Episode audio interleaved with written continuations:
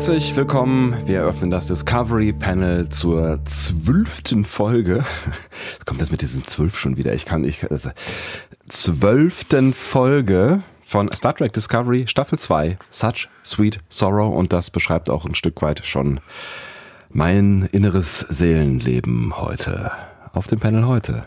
Andreas Dom. Und Sebastian Sonntag. Schön, dass ihr mit dabei seid. Dein inneres Seelenleben heute?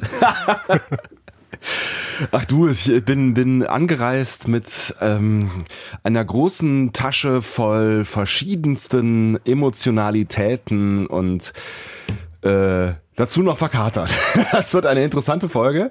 Ähm, aber äh, ja, es ist ja wie immer. Es ist wie immer, mir geht's gut und dir nicht. Genau. Nein, eigentlich, äh, nein, das, das kann man so nicht sagen. Auch du warst schon mal krank oder sowas. Oder hat es keine Stimme? Ich erinnere mich noch. Irgendwann habe ich mit diesem Typen gesprochen, der behauptet hat, dass er Andreas Dom ist, wo ich äh, bis heute noch nicht sicher bin, ob er es wirklich war. Ja, und äh, heute ist auch meine Stimme. Äh, Habe ich ein bisschen Hall drauf irgendwie? Nein, du hast keinen Hall. Es fühlt sich so ein bisschen hallig an. Ähm, heute ist meine Stimme auch ein bisschen angeschlagen. Tatsächlich sind Allerg Allergologen vielleicht anwesend. Ich, hab, ich habe ein kleines Problem. Allergiker Haben, sind anwesend, wenn ich dir helfen kann irgendwie. haben wir irgendwie ein Birkenmastjahr oder sowas? Keine Ahnung. Ich, ist, ich glaube, es ist tatsächlich irgendwas. Aua. Ich glaube, aua. Ich, ich, habe, ich habe irgendwas äh, gelesen, dass irgendwas speziell ist. Also abgesehen davon, dass äh, durch den Klimawandel und die äh, wobei man ja noch nicht ganz genau weiß, ob das was miteinander zu tun hat. Ob, Wie, der, ob der Menschen gemacht ist, ne? Ja, das, das, weiß man nicht. Genau. Da, gibt's, da fehlen noch die Beweise. das weiß man. Nein, äh, äh, irgendwie, es, es, gibt ja Tendenzen, dass unser Wetter, unser aktuelles Wetter schon auch mit dem Klimawandel in Verbindung steht. Ähm, aber es ist noch nicht so ganz klar, äh, ob das nicht auch nur ein Ausreißer sein könnte, was unser aktuelles Wetter angeht, weil, womit ich jetzt nicht sagen will, dass der Klimawandel äh, nicht äh, das Wetter beeinflusst. Es schneit draußen übrigens. Es schneit draußen.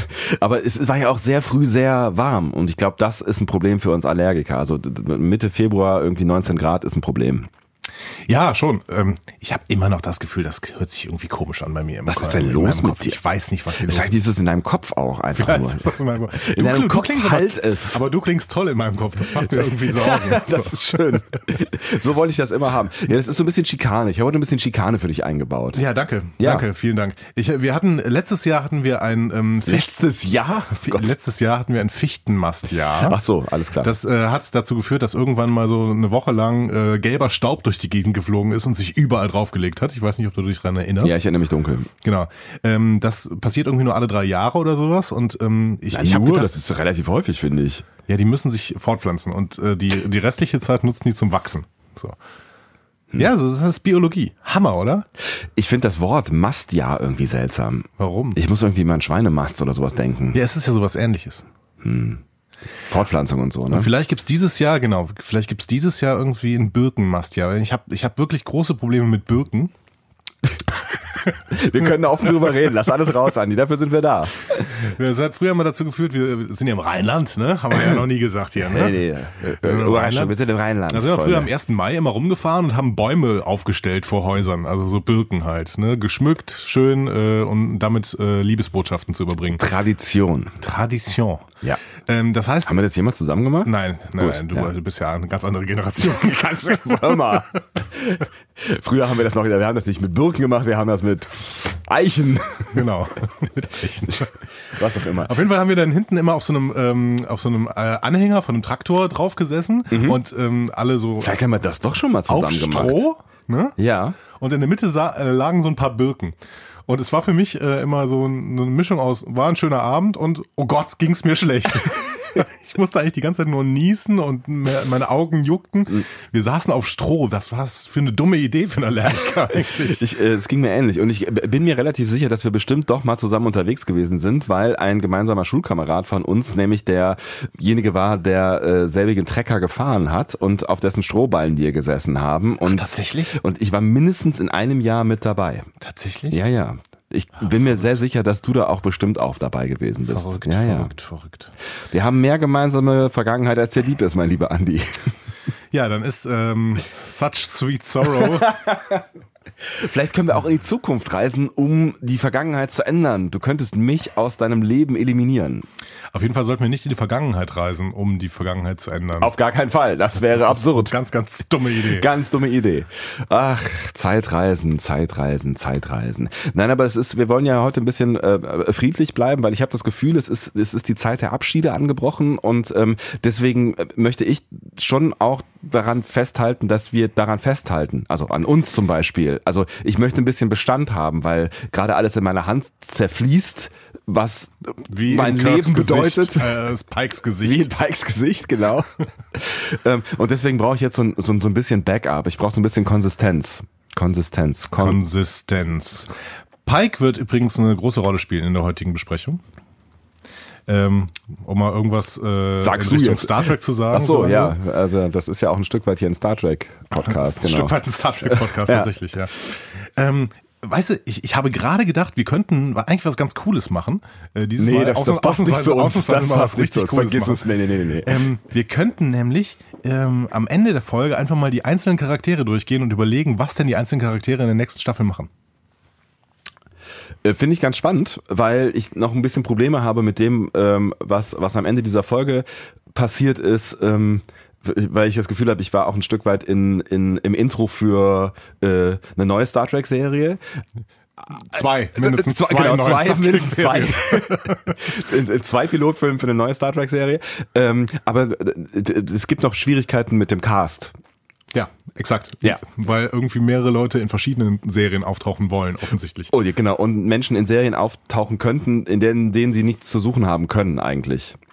Heute ist alles anders. Sollen wir mal mit iTunes-Bewertungen anfangen? Was? Du bist ja total verrückt. wir mein Gott. haben Ich, eine neue bekommen. ähm, ich habe übrigens noch nicht auf deinen Vorschlag äh, geantwortet. Nee, du hast gesagt, das äh, klingt ganz interessant, hast du gesagt. Echt? Ja. Ich Deswegen, das ich habe ich angenommen. Ja, echt? Das habe ich angenommen. Ich sag zu viel und das klingt ganz interessant.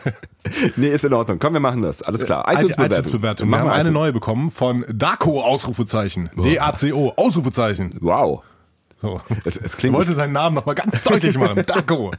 Daco bin ich. Du, es, es gibt Leute, die äh, gehen mit ihr Interpunktionen ganz unterschiedlich um und meinen das gar nicht so, wie du das möglicherweise denken könntest. Meine Mama zum Beispiel, die äh, schreibt alle Nachrichten bei WhatsApp ausnahmslos mit 35 Ausrufezeichen und ich Okay, hab, ich hab Mama, immer ich hab's verstanden. Ich habe immer das Gefühl, ich werde angebrüllt, ja. Aber sie meint das gar nicht so. Guten Morgen, Sebastian. Ausrufezeichen, Ausrufezeichen, Ausrufezeichen, Ausrufezeichen. Und äh, äh, dann, dann stehe ich aus, sofort aus dem So, Bett okay, aus. okay, was habe ich gemacht? Was- was denn? Hast Was du denn? Geburtstag gestern gehabt? Mist, schon wieder. Also nein, Interpunktion kann unterschiedlich interpretiert werden, wollte ich nur sagen. Ich, ich mag das aber, wenn man seinen Namen in kompletten Großbuchstaben schreibt und dahinter ein Ausrufezeichen setzt. Ich find das finde, auch das gut. sollten wir auch machen. Das Discovery Panel! Aua. Ja, jetzt weiß ich mit, äh, wie, das, wie das klingt, wenn man dich im Ohr hat. Ja. Daco äh, schreibt exzellent und dann wirklich unterhaltsam. Die beiden haben eine Art und Weise, die neuen Star Trek äh, Moment, oh Gott. Die beiden haben eine Art und Weise, die neuen Folgen Star Trek Discovery zu schauen, nachhaltig verändert. Und Nachhaltigkeit ist ja eines unserer großen Paradigmen. ja, absolut. Ja, wo wir eben schon beim Klimawandel waren, also Nachhaltigkeit ist sehr, sehr wichtig. Ja. Und wir sind ein grüner Wir Podcast. sind ein grüner Podcast, wir sind gemeinwohlorientiert, Äh, voll und ganz. Ja. subsidiarisch. Uh, jetzt kommen die ersten Fremdworte. Nein. Was? Nein? Sind ja auch die letzten, oder? Wir, wir ermöglichen euch, äh, eigene Gedanken zu haben. Das habt ihr auch sehr stark und dann kritisiert ihr uns und äh, lobt uns. Und egal was wir tun, wir werden äh, gelobt und kritisiert. Das ist, das ist eine ganz, ganz interessante These. Ne? Wir ermöglichen euch, eigene Gedanken zu haben, dadurch, dass wir Gedanken haben. Das ist der, die, der Grundgedanke der Subsidiarität. Und wenn wir keine Gedanken hätten, dann hättet ihr auch keine. Das ist der Subtext. Ja. Nein. Also seid froh, Nein, ihr Mann. könnt denken dadurch, dass es uns gibt. Das war Selbstüberschätzung. Gibt es da auch ein Fremdwort für? Mit Sicherheit. Gut, sonst sonst können wir eins, sonst können wir eins entwickeln. Ähm, Aber Leute, ihr habt so viel Feedback hinterlassen. 46 Einträge auf äh, discoverypanel.de. Das ist unglaublich. Habt ihr kein Leben? Haben wir Darko Dake gesagt? Danke, Darko. Danke, Daco. Ist Danke dafür, Daco. Wir, wir, wir versuchen weiter nachhaltig zu sein. Das ist sehr nett. Aber 46 Nachrichten. Ich habe äh, letztens jemanden getroffen, der schon ziemlich lange in der Podcast-Szene unterwegs ist, der gesagt hat, wir können dankbar sein, dass uns überhaupt jemand kommentiert. 46 46. Wie viel noch gleich? 46. Wir sind sehr dankbar dafür, dass äh, ihr so fleißig kommentiert und vor allen Dingen ja auch, also es ist ja nicht sowas wie äh, nette Folge oder was war denn das für ein Scheiß, Jungs, sondern ihr kommentiert ja intensivst und ausführlichst. Absolut. In der, ähm, in der, in dem derzeitigen Feedback zur letzten Folge diskutiert ihr diese Folge von oben bis unten durch und äh, spekuliert und im Prinzip macht ihr genau das, was wir im Podcast machen. Das heißt, man könnte das auch einfach lesen. Das ist wahrscheinlich auch ergiebiger als äh, das, was wir hier tun. Das ist toll. Das heißt, das ist so ein bisschen, das ist so ein bisschen wie mit Control. Wir haben eine künstliche Intelligenz erschaffen, die uns äh, ersetzen und möglicherweise umbringen wird. Das ist vielleicht der nächste Schritt. Ja, Wir ich- machen nie ein Ja, Podcast-Treffen. ich finde es wieder schön, dass du hier wieder in CSU-Sprech gerätst. Das sind keine Bots, das sind richtige Menschen. Wir haben vielleicht eine Schwarmintelligenz motiviert, aber wir haben keine künstliche Intelligenz geschaffen. Ich, es es ist, also, wer war das Selbstüberschätzung? Wir haben noch kein Fremdwort dafür. Ähm, wir, wir brauchen noch das Fremdwort. Selbstüberschätzung ist das. Ich hätte, würde gerne, ich hätte mich gerne. Hybris. Hybris. Hybris. Bitte, bitteschön, bitteschön. Da ist es. Es ist der Wahnsinn. Es ist eine Hybris. Ich hätte mich gerne damit geschmückt, eine künstliche Intelligenz äh, produziert zu haben, aber du hast ja Ja. recht. Wir haben äh, äh, nur eine Schwarmintelligenz, eine, gro eine riesige, eine unüberschaubar riesige Schwarmintelligenz dazu motiviert, zu funktionieren. IBM hat uns auf Twitter übrigens geschrieben, dass sie jetzt eine künstliche Intelligenz ins All schicken. Ernsthaft? Warum schreibt uns IBM auf Twitter? Das war so eine Werbung. Also so. so ein Werbungshashtag äh, und Ja, da, da hat Bernd irgendwas äh, was äh, geforwardet, ne? Ich glaube, Watson hat irgendwer kommentiert. Watson ist das. Sie schicken Watson ins All. Vielleicht, weil der auf, auf der Erde äh, nicht funktioniert hat oder so. Keine Ahnung. Auf jeden Fall, ähm, ich, ich bin mir nicht ganz sicher, ob das eine gute Idee ist, liebe IBM-Team. Es gibt da Probleme. Es gibt Probleme. Es, also es kann da Probleme geben. Also möglicherweise, wenn man Daten ins All schickt und ihr wisst auch nie, ob ihr die jemals nochmal gelöscht bekommt. Nee, nee, löschen ist, löschen ist ganz schwierig. Löschen ist ganz schwierig. Also lasst euch das gesagt sein. Ihr habt ja noch nicht so viel Erfahrung mit Daten. IBM passt auf, was ihr da tut. Aber was ich eigentlich gerade sagen wollte, ich bin diese 46 Nachrichten durchgegangen und habe Ja. gedacht, hm, das sind alles so gute Diskussionen, die aber im Prinzip in sich abgeschlossen sind. Das heißt, was sollen wir denn jetzt hier drin besprechen? Also, weil die intelligenten Sachen sind da gesagt worden. Sollen wir noch irgendwie unintelligente Sachen hinzufügen? Das macht doch keinen Sinn. Nee, das macht keinen Sinn. Da hast du völlig recht. Deswegen habe ich nur ein einziges Feedback rausgesucht, ähm, das nämlich äh, uns quasi zur Episodenbesprechung hinleitet. Und das ist Oh. von Sören. Ja.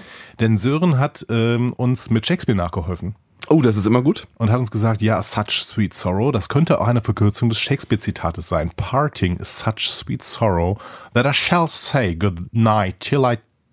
Oh Gott, ich hab's verkackt. Aber es war schon, also, wir sagen ganz schön. Äh, till it be morrow. Stammt aus Romeo und Julia. Und ähm, ich habe das mal kurz durch den Google-Übersetzer gejagt, ähm, der eine wunderbare KI ist. Genau. Und der, der bestimmt Shakespeare auch ge- gekonnt äh, interpretieren kann. Shakespearean in German. Der Abschied ist so süß, dass ich gute Nacht bis morgen sagen werde. Oh, war das wieder eine Podcast-Stimme? Das war meine Podcast-Stimme, leicht äh, infiltriert durch allergische Reaktionen. Hast du gelesen auf Twitter, was du auslöst durch deine Podcast-Stimme? Nein? Kinder? Was? Um Gottes Willen. Werden Kinder geboren? Ich bin mir nicht sicher, aber das würde ich nicht wissen wollen. Ähm, ein- einer, einer unserer Hörer, Paulus, hat uns geschrieben, dass er plötzlich das dringende Bedürfnis hat, ein Portemonnaie zu kaufen und er wüsste nicht warum. Aber das muss ich Paulus sofort zurückgeben. Ich höre einen Podcast von Paulus und äh, ah, das ist eine großartige Stimme. Das stimmt Vielen Dank, allerdings. Paulus. Ich bin auch ein großer Fan der Paulus-Stimme. Ja. Ja.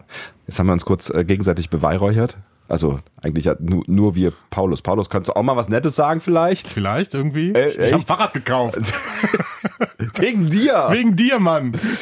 Ja. Sollen wir den Podcast noch nennen, so Cross-Promo-mäßig? Ich weiß gar nicht, wie er heißt. Ja, äh, Äh, irgendwas ich, ich, müß, ich, müß, ich müsste das eigentlich wissen, ne?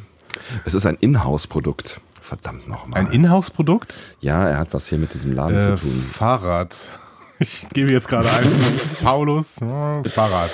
Der Radfunk. Radfunk, Der genau. Radfunk. Genau, da machen noch viele andere äh, äh, freundliche und kompetente und gute Menschen mit, unter anderem auch äh, mein Lieblingsnetzbastler Moritz Metz. Und das ist auch ein ganz toller Podcast, der Netzbastel-Podcast.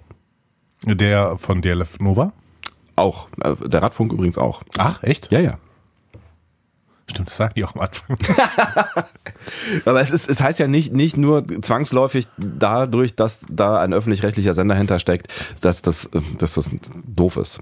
Warum sind wir eigentlich kein DLF Nova Podcast? Ich habe keine Ahnung. Das könnten wir DLF Nova mal fragen. DLF Nova, hört ihr zu? Hallo. Wir Warum könnten auch, wir könnten wir- auch ein DLF Nova Podcast sein. Also ich, ich, es ist- relevant, es ist intelligent, was wir machen, es ist äh, witzig, ähm, Nein. cool. Du hast, du hast eben gesagt, wir wollen cool sein heute, diese Folge. Such sweet sorrow. Part 1. Süße Trauer. Part One ist, das ist schon der Anfang meiner süßen Trauer. Das ist, also ich, ich bin ja, also ich mag ja eigentlich Doppelfolgen, aber ich mag keine Doppelfolgen gucken, wenn ich weiß, dass die zweite Folge der Doppelfolge erst gefühlte Lichtjahre später erscheint. Also das finde ich immer ganz schlimm. Ich meine, in dem Fall ist es ja so, dass sie nächste Woche erscheinen. Es gibt ja auch so Doppelfolgen, die äh, am Ende schon Staffel 1 enden und dann äh, Staffel, bei Staffel 2 weitergehen und Staffel 2 kommt anderthalb Jahre später. Da verstehe ich keinen Spaß. Ja, ich kann dir jetzt schon mal ähm, einen Spoiler auf meine nachher getätigten Vermutungen geben. Oh. Ich glaube, dass wir nächste Woche mit einem der fiesesten Spoiler der Seriengeschichte, äh, mit einem der fiesesten Cliffhanger der Seriengeschichte rausgehen. Ja. Und zwar mit dem Satz, wann sind wir? Okay, das weiß ich nicht, aber das wäre zumindest eine schöne Vermutung. Ja, ich weiß, worauf du anspielst und ja, ich habe auch so ein bisschen die Befürchtung. Ich bin ja der Befürchtungsonkel seit äh, letzter Folge geworden, obwohl ich diese Rolle eigentlich gar nicht haben wollte, ähm, aber ich habe sie mir genommen. Da stand auch im Feedback, dass wir uns vielleicht mehr streiten in der nächsten Staffel. Meinst du? Ja, Weil, das stand da im Ach so. Feedback, weiß ich nicht. Also das äh, heißt das, also war das so sowas wie eine Prophezeiung? War da jemand in der Zukunft und hat es gesehen? Oder war das eher sowas wie ein Wunsch? Oder wer hat das geschrieben? Gabriel Burnham. Hm, keine Ahnung. Na, ist schon gut. der Name sagt mir was. Warte kurz, warte kurz. Nee, nee, kommt doch nichts. Nee. Nee. kommt nichts. Nee. Eisenbahnladen, weiß ich nicht. Keine Ahnung. Letztens irgendwo, wo du das gerade sagst, so ein Comedian gehört, äh, ich weiß gar nicht mehr, wer es war, der über solche Absurditäten in der deutschen Sprache ähm, sich lustig gemacht hat. Und Bastian Sick. Ich glaube, es war Hennes Bender tatsächlich. Oh ja. Mag Und- ich sehr gerne. Schöne Grüße an äh, Sträter Bender Streberg. Schöner Podcast. Und der äh, hat unter anderem, Auch deswegen wegen Thorsten Sträter. Entschuldigung. komme ich darauf, äh, äh, von der Holzeisenbahn gesprochen. Ne? Und das ist ein so ein Beispiel für, für Worte, die, die halt so Doppeldeutigkeiten haben. So, Holzeisenbahn, woraus ist denn die jetzt? Ja? Kann, kann, kann, ne? kann, kann das jemand erklären? So, so fand ich sehr lustig. Und da gab es äh, viele verschiedene dieser Beispiele, die er, da, die er da genannt hat. Aber das nur am Rande. Äh, wir haben eigentlich schon, äh, wir waren, eigentlich, wir waren auf einem guten Weg. Wir waren auf einem guten Weg mitten in die Episodenbeschreibung. Ich würde, ich wollte dir gerade was. Beschreibung? Ja, Episoden. Besprechung? Besprechung. Ja. Genau. Ja, was auch immer. Kannst du auch beschreiben. Ja, von mir aus. Ähm, Schöne Episode. ja. Von oben. ja. Unten, links, rechts. Das ist eigentlich ganz Ich würde dir noch was über die Autorinnen sagen. Äh, sehr gerne. Also äh, äh, ich, ha- ich habe mit einem offenen Auge zur Kenntnis genommen, dass auch ein Autor dabei gewesen Ja, ist. AutorInnen. Ach so, Autor. Generischer Femininum. Boah, das war das dritte Fremdwort. Was denn? Was denn? Generischer Femininum? Ist ein Fremdwort. Ich weiß noch nicht mal, ob das richtig ist, ja, grammatikalisch. es, ist ja, es ist ja egal, aber du tust so Ein als. generisches Femininum wahrscheinlich, oder? Ja, wahrscheinlich schon. Das Femininum. Aber ist, ist das nicht schon wieder sexistisch, dass das Femi Femininum äh, äh, äh, mir fehlt ein Wort. Äh, keine Ahnung, das würde ich äh, dann lieber mal äh, Experten fragen, Expertinnen, so wie äh, Becky zum Beispiel, Genderbeitrag, at Genderbeitrag bei Twitter. Die kann uns immer erzählen, was äh, gendergerechte Sprache ist. Ich würde sagen, wenn wir hier mehr Frauen als Männer haben, dann dürfen wir durchaus äh, Autorinnen sagen. Ich bin äh, dafür. Ich finde auch So, tatsächlich, das dass machen man die Spanier, glaube ich, auch so. Ja? Ich, find- ich finde ja tatsächlich auch, dass wenn jetzt zwei Autoren und eine Autorin da gewesen wäre, dass man auch durchaus Autorinnen sagen kann, weil man damit ja sonst, also wenn man anders sonst irgendwie äh, die, die Frau übergehen würde in der Bezeichnung. Ja, Ja. genau, genau. So, ähm, und äh, die AutorInnen sind Michelle Paradise, Jenny Lumet und Alex Kurtzman. Alle drei kennen wir schon. Du auch? Alex Kurtzman kenne ich, ja. Woo! Gut, dann müssen wir über den ja nicht viel sagen. Ne? Äh, Der, der äh, Headmaster of, of Everything Ja. gerade, so ungefähr. Ne? Ja. Der hat gerade das Franchise in seinen klebrigen kleinen Händen. Hat der klebrige kleine Hände? Ich weiß es nicht genau. Aber er hat ein schönes Büro, ähm, wo Michael Chabon ab und zu mal drin sitzt.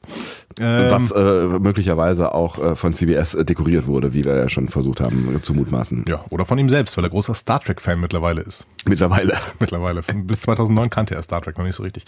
Aber gut. Ja, ich habe äh, keine schlechten Gefühle gerade für Alex Kurtzman irgendwie. Es ist völlig in Ordnung. Ja. Das, das ist okay. Ähm, die beiden Autorinnen können wir noch mal ein bisschen erläutern. Äh, Michelle Paradise wird im nächsten Jahr Showrunnerin von Discovery mit Alex Kurtzman zusammen. Ähm, und ich weiß immer noch nicht, welche Rolle James Duff denn eigentlich da spielen wird, weil der sitzt auch irgendwo im Showrunner-Team. Ich bin mir, ich bin sehr gespannt. Auch ich, ich verstehe das ja auch alles nicht. Also irgendwann würde, also vielleicht müssen wir da nochmal jemanden äh, äh, einladen, der wirklich so diese Inside-Views hat und erklären kann, wie, wie man eigentlich in so einem Team zusammenarbeitet. Das würde würd mich schon mal interessieren. Also wie so ein, wie so ein wirklicher Arbeitsalltag in diesen, diesen äh, Writers Rooms aussieht und ob die wirklich da zusammen schreiben oder nicht oder Ja, ich habe nur die Befürchtung, dass es in den USA weitaus anders ist als in Deutschland. Also ich glaube, selbst die ähm, hochdekoriertesten deutschen Serien und Netflix-Serien und sowas arbeiten ähm, anders als amerikanische Serien. Hm, Und ich wahrscheinlich. glaube, dieses Writers Room-Ding gibt es in Deutschland gar nicht so groß. Ja, und ich glaube tatsächlich auch am Ende ist es vielleicht auch eher was Virtuelles. Weiß ich nicht. Wir müssen vielleicht mal bei der Bild- und Tonfabrik nachfragen. Die sind immer sehr ähm, äh, zukunftsorientiert, was, ähm, was das äh, Klagen Sch- angeht. Schreiben, Achso, Entschuldigung. was was? Klagen angeht, was das Schreiben von ähm, Hat, hat Böhmermann nicht gerade Angela Merkel verklagt? ja, Böhmermann, aber doch nicht die Bild- und Tonfabrik. ist das nicht eins alles? Nein. Im Gegenteil, die Bild- und Tonfabrik macht ja noch einige andere Sachen. Die machen jetzt gerade eine Netflix-Serie. Ähm, da weiß ich, dass Stefan Tietze dafür sch schreibt. Ne? Es wird eine Comedy-Serie. Ähm, und da finde ich ganz interessant. Ich glaube, die haben sowas wie einen Autorenraum. Vielleicht müsste man davon immer jemanden fragen. Du hast doch da Kontakte. Versuch doch mal irgendwie Kontakte da aufzuwärmen. Eine Freundin von mir ist auch Drehbuchautorin und hat äh, gerade eine äh, Amazon-Serie geschrieben. Vielleicht äh, Cool. kann man, kann man, kann man die auch mal fragen. Ja, cool. Ja. gut. Naja, gut. Ähm, ich bin gespannt, was mit Alex Kurtzman nächstes Jahr passiert. Er wird irgendwie Showrunner bleiben. Ähm, was James Duff macht, weiß ich nicht. Da kam irgendwann die Bemerkung, dass er Showrunner wird. Auf jeden Fall, Michelle Paradise wird Showrunnerin. Und ich habe ein ganz gutes Gefühl bei ihr. So grundsätzlich. Ähm, das sagt aber tatsächlich noch nichts über diese Folge jetzt gerade aus, die jetzt vorliegt. Sie selber, ähm, das hatte ich auch schon mal gesagt, kommt aus dieser LGBTQ-Bewegung. Ähm, Ach, siehst du, jetzt erinnere ich mich auch wieder an unser Gespräch. So, ich kann mir da halt keine Namen merken, aber du erinnerst dich Gespräche. den, an den Kurzfilm über die Gruppe lesbischer Frauen in L.A., dann äh, Serie X's and O's, die sie daraus entwickelt hat. Genau. Und ähm, ja, jetzt ist es schon ihre zweite Arbeit. Dieses äh, Jahr, die erste Folge, die sie, glaube ich, geschrieben hat, hatte damals Jonathan Frakes regiert. Und ich meine, es war The Project Daedalus. Ja, ziemlich sicher sogar. Ähm, Jenny Lumet, äh, oder ich weiß noch immer nicht, wie man es Englisch ausspricht. Lamet. Lamet, ich glaube, ich glaube, es ist Lumet. Ähm, Tochter von Sidney Lumet hatten wir auch schon mal besprochen. Ähm, äh, der hat die Zwölf Geschworenen gemacht damals, ne? Justiz, ähm, Großmeister des Justizfilms quasi. Und äh, sie ist auch Co-Producerin von Discovery ähm, und hat den Shorttrack ähm, Runaways geschrieben. Ah, Genau. Passenderweise. Dementsprechend ist sie dann halt hier wieder da, weil sie die Figur halt auch entwickelt hat. Ja. Ich schätze mal, das äh, ist der Grund, warum sie jetzt auch im ähm, Hauptteam, Hauptautorenteam dieser Folge war. also äh, wir reden von Poe, wenn äh, ihr euch gerade fragt, welche Figur. Mehali Ikahani Kapo. Wow. Da muss ich auch äh, direkt mal sagen, Respekt, äh, wie sie das auch bei Pike getan hat. genau. Respekt. Wow, ja. gut. äh, Regisseur Olatrode Osunsanmi. Was sagt er dir? Äh, alter Bekannter hat schon mehrere Folgen äh, regiert, auch in dieser Staffel. Ich weiß aber allerdings nicht mehr welche. Äh, in dieser Staffel ich war glaube, wir es dürfen nicht regiert sagen, ne? Hat schon Regiearbeit Geleistet. geleistet. Also Chef des, Chef des Regie-Teams ähm, und äh, in dieser Staffel hat er Point of Light gemacht. Mhm. Grundsätzlich ist das Oeuvre durchwachsen. Ähm, The Butcher's Knife fand ich super. What's Past is Prologue fand ich grausam. Ähm, Calypso hat er gemacht, Mhm. Ja. Mhm. fand ich super. Point of Light eher die schlechteste Folge dieser Staffel wahrscheinlich. Mhm. Ja. Ähm, und jetzt diese hier. Also Ein Auf und Ab, ein Auf und Ab. exakt. Genau wie sein ähm, sonstiges Werk, wenn man da mal reinschaut. Also, Ne, vielleicht kann er halt auch einfach nur. Also das ist so, manchmal braucht man ja auch äh, äh, quasi das Tal, um auf den Höhen stehen zu können. Ein sehr schönes Bild. Vielleicht braucht man auch einfach gute Autoren, um gute Regiearbeit machen zu können. Möglicherweise auch das. Das kann gar nicht sein. Ja, Ein gut, guter Regisseur kann jede Story interessant umsetzen. So. Ja, natürlich Quatsch. Das äh, glaube ich nicht. Nee, auch nicht. Gut. Ähm, sollen wir in die Folge denn reingehen? Ähm, ich wüsste jetzt spontan nicht genau, was dagegen sprechen könnte. Ich glaube, das wird heute eine relativ kurze Besprechung. Meinst du? Ja, es passiert nämlich gar nicht so viel. Ja, das schon, aber es ist so viel Subtext und es gibt so viele Bilder und Ereignisse, über die wir stundenlang reden könnten, habe ich die Befürchtung. Ja, wir werden sehen. Stimmt. Ihr wisst das jetzt schon? wir noch nicht. Ähm, Oh, aufregend. Ihr wisst was, was wir noch nicht wissen. ja, es ist äh, ganz oft so übrigens. Ja, stimmt. Also wir sehen im Previous Year On einen Rückblick auf den Shorttrack Runaways, wo Tilly dann eben auf Mehani Ikahali Kapo trifft, die sie mit Eiscreme versorgt und äh, dann schickt sie sie wieder nach Hause. Das hattest du ja schon in unserem äh, kleinen Sp Spoiler ganz am Ende nach der Folge äh, aus der letzten Woche äh, angedeutet. Genau. Und das wusstest du, weil du Bilder gesehen äh, hattest aus Ich der hatte Folge. ein Bild ne? gesehen und da stand äh, Pike vor einem großen Screen, auf dem Sahia stand. Ah. Und ähm, ich habe schon gedacht, wenn sie nach Sahia fliegen, dann wäre es ziemlich albern, wenn Poe nicht auftreten würde. Das Ja. heißt, ähm, mach doch mal. Ne? So. Ja, also natürlich, ich glaube, wenn man das jetzt nicht wusste, äh, war das schon eine ziemliche Überraschung, ne? Es war auf der einen Seite eine ziemliche Überraschung. Ich frage mich immer, was den Leuten passiert ist, die den Shorttrack nicht gesehen haben, denn das waren ja in Deutschland gerade einige. Ja, ja, voll.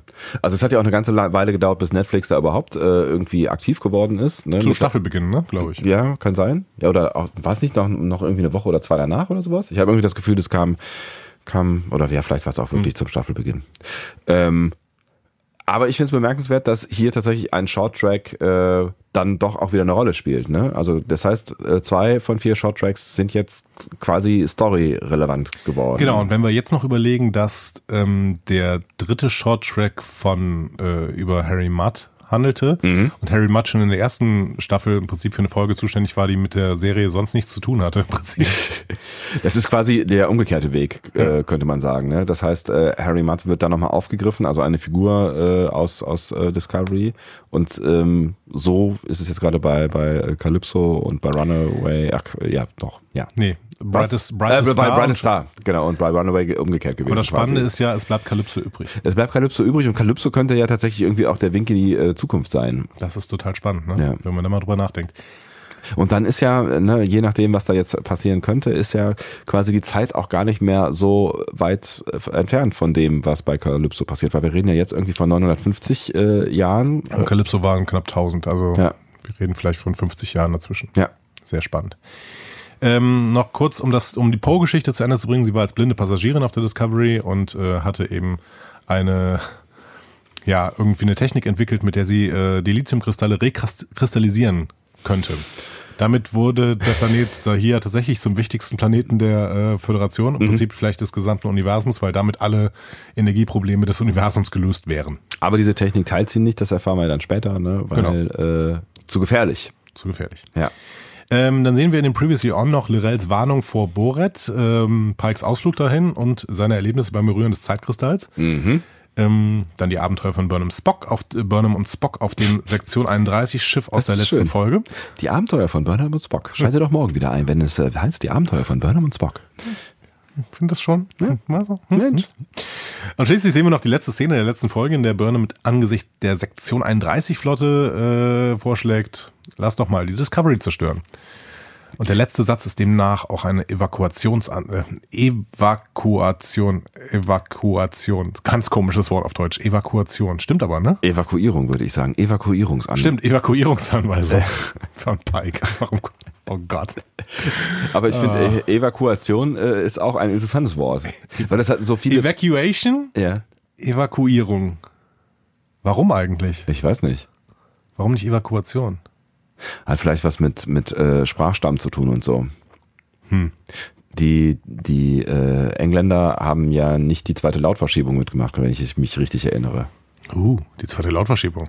Benrather Linie und so. Uh, Wir Benrather ja- Linie. wir sind- Düsseldorf Benrath? Genau, darum geht's, glaube ich, tatsächlich.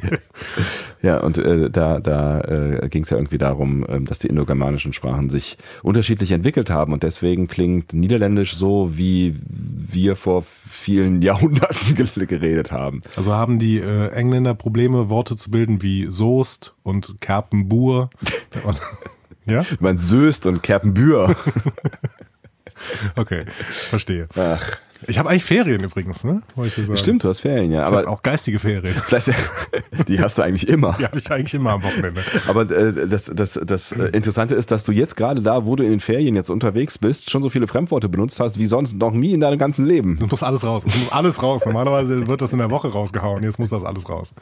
Wegen Edakuation. Ja, Evakuation. E Edu Edukaration. Edu Edukuierung. Es ist auch egal. Oh Gott, Leute, könnt ihr uns noch folgen? Ich nicht. Ja, ich auch nicht. Wollen wir hier abbrechen oder wollen wir es nochmal versuchen? Aber wir versuchen es nochmal. Äh, wir gehen nämlich. Was war das? Ich höre Geräusche. Ihr auch? Ich auch. Ah, gut. Ähm, äh, wir gehen in Szene 2. Wir sehen, äh, also quasi die erste Szene dieser Folge, äh, authentisch dieser Folge. Sarek äh, sitzt am Strand und bekommt von Amanda Meditationshandtücher gebracht. Ähm, und dann hat er so einen kurzen Katra-Scare. Was sind denn Meditationshandtücher? Keine Ahnung, die, das waren so. Es waren halt Handtücher. Das war, nein, aber das waren so dampfende Handtücher und der hat meditiert. Das heißt, ich habe gedacht, der muss sich diese Meditationshandtücher irgendwie in seine Schoß legen oder sowas. Ich weiß es nicht. Warum kriegt er denn dampfende Handtücher an den Strand gebracht? Du was, es ist doch schön vielleicht. Außerdem war das für, für das Bild schön, dass Amanda da dampfend durch den Sand gehen konnte und so. Ich finde auch schön, dass das Haus offensichtlich nicht nur in diesem wunderschönen Wald liegt, sondern auch an einem Strand. Ja, ist sehr praktisch, ja. Ja. Also, es ist also das schönste Haus der Welt. Es ist das schönste Haus der Welt, definitiv, ohne Frage. Also auch die schönste Lage der Welt offensichtlich. Ja. Ich weiß nicht genau, warum äh, Sarek dann so weit weggehen muss zu meditieren, aber vielleicht braucht er auch die Einsamkeit ab und zu. Ja, Ruhe. Aber dann kommt äh, Amanda mit den Handtüchern. Meditationshandtücher. Und wie ich eben schon sagen wollte, er hatte einen Katra-Scare bekommen. Also wie ein Jumpscare, ne? nur Schön. über, über die Seele halt. Ne? So ein Katra. Michael! ja. Aber dass die beiden miteinander verbunden sind, ähm, das haben wir ja schon in Staffel 1 äh, Staffel 1, Folge 1. gelernt Ja. und gemerkt und äh, genau, das, das, das scheint dann irgendwie immer dann, wenn es Michael oder einem von beiden nicht so richtig gut geht, ähm, scheint es dann auch zu funktionieren. Ansonsten haben die beiden ja nicht so richtig viel miteinander zu tun. Katra hin, Katra her. Ähm, das heißt aber jetzt auch schon, dass Michael Angst hatte, oder? Es ist halt die Frage, wann äh, diese Szene spielt. Es könnte ja durchaus sein, dass diese Szene so ein bisschen ein Vorgriff war auf das, was später passiert und dass die sich dann halt erst, äh, nachdem Michael die äh, Entscheidung hat treffen müssen über ihre Zukunft, dann erst auf den Weg machen, von wo auch immer nach wo auch immer.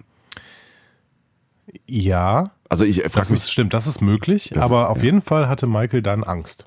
Michael hatte Angst. Michael hat Ähm, viel Angst in dieser Folge. Ähm, sie kommen ja definitiv, also wir müssen darüber gleich noch reden, Aus warum dem sie Nichts. da plötzlich aus dem Nichts aus dem kommen Nichts. und Aber es tauchen, kommen. es tauchen andauernd Personen aus dem Nichts auf. Das ist wie in der Muppet Show. Hallo! ich bin Sarek, na? Und ich bin Admiral Cornwell. Ja, die, die hängen Ich war die ganze Zeit auf der Enterprise. Wirklich? Habt ihr nicht gemerkt? Wirklich? Gut, aber. Gut, Ja. aber unabhängig davon, dass die gleich da ankommen, wissen wir, dass sie ankommen, weil er über Katra gerufen worden ist. Denn ich glaube, das sagt er so. Äh, ja, ja, ja, genau. Er sagt Gell? so. Äh, Gell? Gell? Gell? Gell? Er sagt es so, ja. Gott, ist das schlimm wieder. Meditationshandtücher. Genau. Also Hashtag erschreckt sich vor seinem Meditationshandtücher. Katra. Ähm, Was passiert, wenn man den Hashtag Meditationshandtücher auf Twitter einsetzt? Da wird nichts passieren. Ähm, wir gehen dann mitten in die Evakuierung der Discovery. Oder Evakuation. Jetzt hör auf damit. Entschuldigung. ähm, Nahen und Tyler spielen da gerade Schülerlotsen. Ne? Stehen übrigens auch nebeneinander, ungefähr einen Meter weit. Beide winken in dieselbe Richtung. Ich gedacht, okay. Hätte einer nicht gereicht, Leute? Und, und Tyler äh, schiebt dann noch irgendeinem Kollegen noch schnell irgendwie so eine Tasche äh, auf den Rücken. Hier, nimm das. Ja, so. Nee, aber der hat ja den nicht selber getragen und ich hatte irgendwie das Gefühl, Tyler denkt, der ist zu dämlich, diese Tasche ordentlich zu tragen. So. Hier, benutzt mal den Bügel. Vielleicht war das ein Kadett. Die wissen noch nicht, wie man Taschen trägt. Das lernt man erst im, im weiteren Verlauf der Ausbildung. Kindergarten. Es gibt keine Ergebnisse für Meditationshandtücher als Hashtag auf Twitter. Das müssen wir ändern, Freunde. Das müssen wir ändern. Nächste Woche gibt es da bitte äh, auf jeden Fall Ergebnisse für. Ganz schlecht, da ist ein Ü drin. Ja, und wir sind doch, wir, wir sind doch in, im modernen Internet. Da ist auch ein Ü möglich. Okay, cool. Also, wir hatten äh, Nan und Tyler gesehen, dann äh, Tilly und Saru, die packen. Ne? Ja. Und die Enterprise ist angekommen. Das ist alles so eine Montage und begleitet wird die Montage von einem persönlichen Logbuch von Michael im Hintergrund. Die erzählt nämlich, dass sie die Sternenflotte nicht mehr erreichen können, weil die KIs äh, die Langstreckenrelais infiltriert haben. Also gibt es nur noch Schiff-zu-Schiff-Kommunikation. Ja. Und das fand ich eine total schöne Erklärung, ehrlich gesagt. Ich, hab, ich möchte ja immer, dass mir Discovery in ein, zwei Sätzen erklärt, warum die einfachen Lösungen nicht funktionieren. Ja, ja, ja, genau. Ja. Und das haben sie hier getan. Ne? Ja. Also sie haben schöne Erklärungen, warum die ganze Folge über keine einzige Verstärkung gerufen werden kann. Ne? Das, das reicht mir. Ja. Danke. Danke dafür. Auch da ne, kann man auch wieder, wieder vielleicht auch mutmaßen, dass äh, der ein oder andere im Writers Room vielleicht gesagt hat, das müssen wir nochmal aufräumen. Also da gibt's noch so ein paar Probleme, das sehen wir jetzt auch. Aber ist doch gut. Also wenn sie es dann äh, auch äh, quasi hinterher aufräumen, finde ich es auch okay. So. Der absolute Premium-Move wäre jetzt noch, wenn die irgendwie äh, als Einstieg in die Folge gezeigt hätten, wie so ein Sektion 31-Schiff äh, zu so einem Langstreckenrelais fliegt und das einfach zerschießt oder so. Ja, aber da kann man natürlich dann wieder sagen, irgendwie, ja, spart euch die Zeit. Äh, vielleicht ist nicht so relevant, weil man kann es halt auch in einem Satz sagen. Aber Ja, ich ja, weiß, was so, du meinst. So, so Showdown-Tell-mäßig, ne? Also, ja, ja, ja, ich weiß, was du meinst. Was ich auch mochte, ist, dass äh, Siranas Schwester, äh, Siranas Messer nicht vergessen wird, Ja. äh, sondern Saru es mitnimmt, Ähm, weil das zeigt, dass sie die Figur kennen. stimmt, ja. Hm? also ähm, das, das mag ich dann einfach. Was ich sehr schön fand an der Szene ist der Score. Also der ist mir äh, an einigen Stellen äh, diesmal sehr schön äh, ins, ins Auge, ins Ohr gefallen, mehr oder weniger. Kann ein Score ins Ohr fallen. Ähm, weil da dann zum Beispiel, als die Enterprise auftaucht, äh, kam halt ganz kurz das klassische Star Trek-Thema auf und ist dann übergegangen in das Discovery-Thema. Das haben sie nochmal an der Stelle gemacht, wo sie dann äh, auf die Enterprise rüber beamen und äh, die das aufgeht so in die, äh, die, die Kamera in die Brücke. Da müssen wir eh gleich noch drüber reden. Aber ich finde, dass sie das sehr schön gemixt und sehr schön atmosphärisch gemacht haben. Also das waren so kleine Gänsehautmomente bei mir. Das muss ich sowieso mal sagen. Ich finde, dass, ähm, also man kann an der Optik äh, ja kritisieren, das machen wir relativ wenig, weil uns die Optik ja an vielen Stellen wirklich gut gefällt. Man kann an der Story wirklich viel kritisieren, das tun wir auch ab und zu mal. Ähm, Auch gar nicht so selten. ja, genau. Mhm. Ähm, aber Jeff Russo ist doch über jegliche Zweifel erhaben, oder? Wahnsinn, ja, ja. Also was der hier Woche für Woche für einen Score hinlegt, Es ist richtig, richtig toll, auf jeden Fall. Und ich finde ja auch, dass das Main-Theme einfach echt großartig und jedes Mal, wenn ich den Vorspann höre, äh, also das, es funktioniert einfach immer und immer wieder. Ich finde ihn richtig toll. aber allein wie sehr er in dieser Folge auch die Enterprise immer wieder reingebracht hat. Ja. Akustisch Ja. mit seinem Score. Ne? Mega gut, mega gut. Hammer, Hammer wirklich. Also Jeff Russo, das, da könnte, das, da könnte doch mal ein Emmy für rausspringen. Für den Score. Warum nicht? Ja. Für den Rest vielleicht nicht? Nein, Quatsch. Ja, vielleicht auch für Darsteller, aber, Ja. aber jetzt, also vielleicht wahrscheinlich nicht für, für die Story, aber, Ja, das, aber für, für Jeff Russo könnte einer ab, finde ich. ja finde ich auch. Das wäre doch mal was. So. Aber wahrscheinlich kriegen äh, alle Emmys dieses Jahr äh, Game of Thrones. Ne? Ja, die Wahrscheinlichkeit, ich meine, die haben ja auch schon irgendwie, was haben die, 46 Emmys oder sowas? Das ist 44, ja glaub ich, ja. Ich äh, un, nicht. unfassbar viele, ne? aber vermutlich, äh, wobei das ja auch alles fake ist am Ende, ne? So jetzt hier letzte große Staffel und tralala und wir müssen uns zusammenrotten und äh, sind traurig über die letzten sechs Folgen. Ah, Ich freue halt, mich schon drauf. äh, ich bin, Ich bin schon gehypt. ich bin, ich bin, bin ja nach wie vor raus. Äh, Ja. ne? ich, ich sage es immer an dieser Stelle. Ich lese ja die Bücher, dann sagst du irgendwas Gehässiges. Nee, Nee? nee. Ah. Ich sag, ma, ma, doch, manchmal sage ich was Gehässiges über George R. R. Martin, weil der einfach nicht fertig werden wird. Das Krasse ist ja, ähm, dass sie wie viele Prequels irgendwie gerüchteweise in Planung haben. Also eins kommt auf jeden Fall, was tausend Jahre irgendwie äh, früher spielt. Ne? Aber irgendwie gibt's ja Gerüchte über drei oder vier Ich Prequels. glaube, zwischenzeitlich ne? waren mal neun in Entwicklung. Ja. Aber gut, was dann pilotiert wird, ist dann noch die andere Frage. Ich glaube, jetzt werden zwei pilotiert erstmal. Ähm, Und Ja. J.R.R. Martin, Sheen, Sheen, äh, George. George, George, nicht Jay. Jay, George, ah ja, Jay, Jay, G. G. Wer ist denn dieser Jay? Ähm, der, der, der tut immer so, also ich habe immer so das Gefühl, wenn ich dann irgendwie so Videos auf YouTube von ihm sehe, dann da gibt er mir das Gefühl, dass er das alles schreibt. Wobei ich dann irgendwie immer denke, aber du hast ja selbst noch, du bist ja gar nicht fertig. Also die Serie wird gerade gedreht äh, und wird jetzt gezeigt und du bist ja noch gar nicht fertig. Ich glaube, er schreibt auch lieber Drehbücher als Romane. Das könnte natürlich sein. Ich habe doch auch gehört, also ich habe es ja nicht gelesen, tatsächlich. Mhm. Aber ich habe gehört, dass die Romane auch gar nicht mal so gut sind. Ich finde ihn nicht schlecht. Also man kann, es ist jetzt nicht keine, keine Hochkultur der, der äh, Sch- Sprach. Also gute Story, aber die Gewandtheit. soll noch nicht so super geschrieben sein. Ne? Ich finde die gar nicht so schlecht geschrieben. Ne? Also mich unterhält das. Also das ist, es ist vielleicht jetzt nicht Tolkien, aber ähm, ich finde das, finde es völlig in Ordnung. Doch, doch, das kann man, kann man gut lesen. Naja, er haut ja zwischendurch aber dann immer noch andere Sachen raus, wie Night Flyers und sowas. Mhm. Hm. Vielleicht hat er keinen Bock, das zu Ende zu bringen. Es ist auch ein schräger Typ. Es gibt so, und ich weiß gar nicht, ob, ähm, ob wir da mal drüber geredet haben. Äh, äh, es gibt, es gibt so ein, so auf Arte so ein Sendungsformat, wo, heißt es durch die Nacht, wo äh, zwei verschiedene Prominente aufein, aufeinandertreffen, was gut funktionieren kann und äh, was weniger gut funktionieren kann.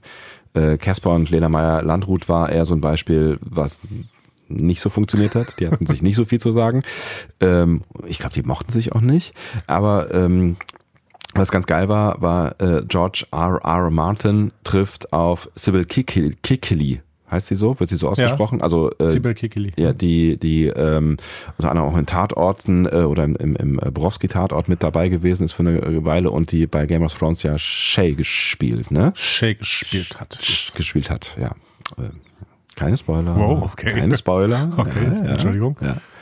Ähm, und das ist echt geil. Also das ist sehr lustig und ähm, weil die sie ist mega ehrfürchtig irgendwie so am Anfang und ähm, die kriegen irgendwie so schon so eine Beziehung zueinander. Aber was worauf ich eigentlich hinaus wollte ist, die sind dann halt auch am Anfang in ihre in seinem Haus und dieses Haus es, es ist so voll gepfropft mit irgendeinem Plunder. Also das ist einfach bis unter die Decke voll mit Kram. Also da könnte ich kein, keine Zeile auf Papier bringen, weil einfach alles schon beschrieben ist. An jeder, jeder Wand, an jeder Decke, überall sind irgendwelche Figuren und Sachen und Bücher und also es ist so crazy. Der Typ ist, glaube ich, echt abgefahren. Ja, die haben auch mal irgendwann in irgendeiner äh, Late-Night-Show in, in den USA tatsächlich, ähm, hat er mitgespielt.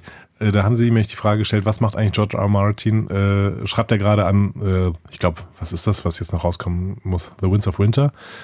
Aber äh, das ist rausgekommen. Ja, schreibt er jetzt noch an, an äh, Song of Ice and Fire.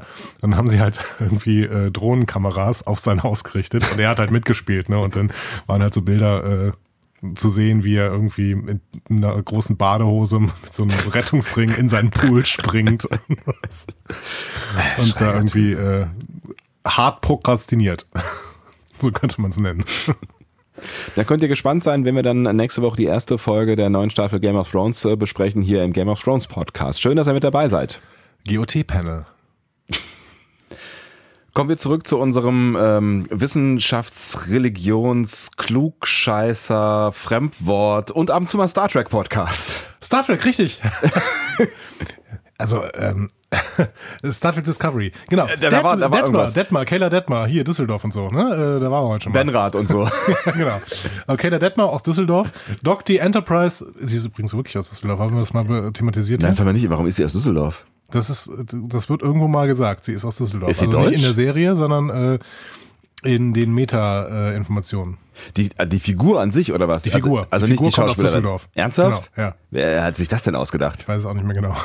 Das ist ja geil. Ich habe es irgendwo mal gelesen. Detmar Ähm, aus Düsseldorf, wegen des Ds vielleicht. Düs Düsseldorf. Wie, Kayla, Kayla Detmar. wie, wie, wie spricht man das denn äh, eigentlich aus auf Englisch? Dussel, Dussel, Dusseldorf? Dussel, Düssel? Düs, pff, hm, I don't know. Düsseldorf. Auf jeden Fall Detmar aus Düsseldorf dockt die Enterprise an die Discovery an. Endlich mal andocken. Nice. Endlich mal andocken. Discovery. Die haben uns, die haben uns äh, erhört. Ja. Wobei andocken ist ja eigentlich nicht so richtig. Ne? Also die docken ja nicht so richtig an. Die, die parken einfach sehr eng nebeneinander und äh, klappen dann so fancy Brücken aus. Sie klappen fancy Brücken aus und machen dann da so äh, Kraftfelder drumrum, sodass man da durchgehen kann. Da habe ich mich kurz gefragt, ob ich das jetzt doof finden soll, weil das wieder so Technik-Fancy-Stuff ist, wo ich gedacht habe, haben wir noch nie gesehen. Auf der anderen Seite, ja, eigentlich ist das alles sehr gut erklärt. Also mit Kraftfelder haben wir andauernd, sehen wir andauernd und die funktionieren ja auch. Und äh, warum sollte, sollte es nicht so Notfall-Landungsbrücken geben?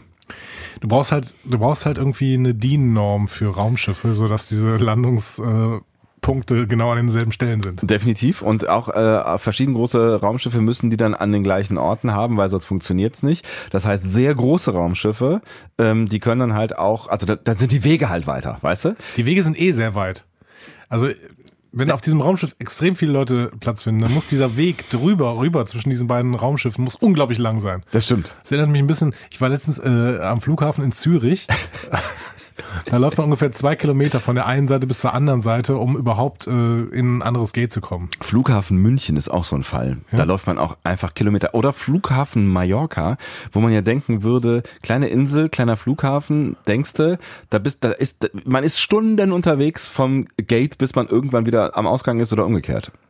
Wenigstens haben die Flughäfen zwischendurch mal einen Snackautomaten oder sowas. Das gibt's hier bei der Enterprise und bei der Discovery nicht. Nee, aber das Ich habe noch nie einen Snackautomaten gesehen auf der Discovery. Das ist eine Frechheit eigentlich. Replikatoren, Alter. Ja, aber nur in den Quartieren. Die sind doch nicht am Gang, oder? Nee, aber die sind ja auch in der Messe. Warum gibt's eigentlich auf dem, äh, äh, auf dem Gang keine Replikatoren?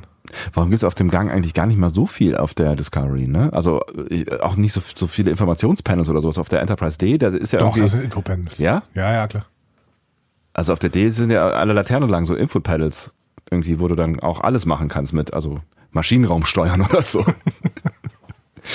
Ah. ja. Auf jeden Fall ist das ja, es Gibt's ist ja den Snackbären in Zukunft noch? den Snackbären. Ja, das ist auch dieses, dieses, da kannst du dir Snacks irgendwo in dein Büro stellen lassen und dann äh, ist das auf, ähm, auf Vertrauensbasis wird bezahlt. Klingt super. Kennst du nicht? Nee. Am Der Ende ist- muss die Rechnung stimmen. Immer. Immer. Immer, auch bei uns hier. Am Ende muss die Rechnung stimmen, aber wir können ja mal festhalten, das ist eine Notsituation, in der wir uns befinden. Richtig. Also eine theoretische Not, eigentlich auch eine praktische, aber eine eher theoretische Notsituation. Ähm, es ist ja noch nichts passiert, aber es wird was passieren und deswegen brauchst du auch keine Snackautomaten, weil das soll ja zügig gehen. Ich vertrete die Position, dass es allgemein eine sehr theoretische Notsituation ist, aber dazu später mehr. Dazu später mehr. Huhu. Ähm, genau. Die Brückenoffiziere verlassen dann die Brücke, Untypisch für Nachdem- Brückenoffizier. nachdem Detmar das gemacht hat. Ne? Ja. Ist auch, finde ich, ein ganz schön, schöner Moment, wie oh, Washington ähm, sie so am, an, am Rücken berührt, quasi, oder an der Schulter so und sagt, komm, dann gehen wir mal. Mhm. Ja. Ne? Ja, ja, genau. Und äh, ne, irgendwie, das, ich hatte so das Gefühl, da stecken so zwei Messages drin. So einmal so irgendwie, ähm, hast du gut gemacht, aber jetzt, jetzt müssen wir auch los. So Genau. irgendwie, ne? Und Pike bleibt sitzen, Ja. ganz Captain. Ja. Ne? Ähm, Michael erklärt dann in ihrem Logbuch nochmal, warum die Discovery zerstört werden muss. Sie hadert aber noch, weil da noch so viele Wissenslücken sind. ne? Also erstmal haben wir nur vier Signale von sieben gesehen, keine Mhm. Ahnung. Ähm, und äh, außerdem haben sie keine Ahnung, wie man den Zeitkristall benutzen soll. Also du hast ja gesagt, die, die Entscheidung, hast du an, an, an, am Ende der letzten äh, äh, Folge gesagt, die Entscheidung, die ist ja schon irgendwie konsequent und man hätte die auch schon früher treffen können. Also ähm, schon vielleicht auch zwei Folgen früher hätte man über sich überlegen können, dass es vielleicht eine sinnvolle Aktion ist, dieses äh, Schiff und die Daten mit ihm zusammen in die Luft zu sprengen. Absolut. Ja. Ähm, auf der anderen Seite zeigt genau diese Szene, dass sie eigentlich überhaupt gar nicht wissen, wie sie jetzt weitermachen sollen. Ne? Also das heißt, sie äh, sprengen das Schiff in die Luft, aber äh, wissen, also das ist ja nur die Hoffnung damit verbunden, dass dann möglicherweise alles gut wird. Aber offensichtlich sind da ja noch sehr viele offene Fragen. Ne? Nee, ich würde eher sagen andersrum. Also äh, Burnham hadert mit, diese, mit dieser Entscheidung, die Discovery zu sprengen, weil sie das Gefühl hat, wenn wir alles wissen würden, würden wir eine andere Lösung kennen. Hm. Aber das ist halt trotzdem die sichere Lösung, deswegen finde ich sie halt konsequent. Weil ich meine, Es ist Control, Control hat uns vor zwei Folgen gesagt, es gibt 7000 Schiffe in, in der Sternenflotte. Ist das so schlimm, dass wir die Discovery sprengen? Ich frag's, ich frag's dich. Nein, es ist, es, ist, es ist überhaupt nicht so schlimm, aber die, die Frage ist halt, welche Variable, an welcher Variable drehst du, um das, das äh, Schicksal zu ändern tatsächlich am Ende, also um diese vor, diesen vorgezeichneten Weg zu ändern. Und Control hat ja äh, in der letzten Folge schon gesagt, er hatte halt irgendwie 2.800.000 Permutationen durchkalkuliert und er, immer gibt's denen das gleiche Ergebnis. Er wird die mächtige KI, äh, die, die das Universum zerstört. Weil er die Sphärendaten bekommt. Das heißt, wir müssen diese unlöschbaren, äh, sich selbst äh, verteidigenden Sphärendaten irgendwie wegkriegen. Nur kann halt Problem sein, dass man die nicht wegbekommt, selbst wenn man das Schiff sprengt. Und das, äh, das könnte vielleicht ja auch durch Burnhams Kopf, also durch unseren Kopf ist es, glaube ich, noch nicht gegangen, würde ich jetzt mal denken, aber es könnte ja durch Burnhams Kopf gehen, dass es möglicherweise nicht die Lösung ist, die dann auch das, den Erfolg verspricht, weil irgendwas schief geht, also weil irgendwas anders läuft als geplant. Dann können sie einfach wieder zurück. Und machen da weiter mit dem blöden Gut, Zeitkristall. hat nicht funktioniert, keiner- wir gehen mal wieder zurück. Alles klar, klappt die Dinger hier wieder aus, hier die. Äh, ja, im. Prinzip tun sie was, sowas ähnliches. Ja, du hast eigentlich Übrigens, ähm, das mit den Signalen. Ne? Mhm. Ähm, es wurde öfter mal in der Kritik gesagt, ja, aber warum suchen die denn überhaupt immer nach diesen neuen Signalen? Die haben doch am Anfang mal alle sieben gesehen, das heißt, sie müssen doch wissen, wo die sind. Mhm. Ähm, es wird am Anfang der Staffel tatsächlich mal gesagt, dass die Signale nicht genau zu ordnen waren. Orten. Äh, Orten, genau. Mhm. Sie wussten nur, dass die erschienen sind und dann waren sie schnell wieder weg. So, das heißt, ähm, da muss man dann mal Tribut zollen an die Writer, das haben die schon vorbereitet. Mhm. So. Man kann natürlich nach wie vor fragen, ähm, warum sind diese Signale für, für Sie und Ihre Entscheidungen so unfassbar wichtig? Ne? Ja Also- gut, das muss ja in der letzten Folge noch geklärt werden. Das haben wir ja jetzt noch nicht. ja, aber Sie vertrauen ja sehr darauf, dass ähm, die Signale Ihnen irgendwas sagen wollen. Ne? Also ich meine, wir, wir, ich glaube, es ist eine Szene zwei oder auf zwei weiter, ne? wo, wo es ja dann wieder um die Theorie geht, wer eigentlich diese Signale streut dann am Ende. Aber sie verlassen sich ganz schön darauf, dass diese Signale auch irgendeinen Sinn ergeben. Das liegt an Pike. Hm. He's got fate of the heart. He's going where the heart will take him. ja, es gibt Menschen, die haben eine Mission im Leben He's got fate to believe. He can do everything. wir sollen nicht so viel Englisch reden. He's got strength of, of his soul.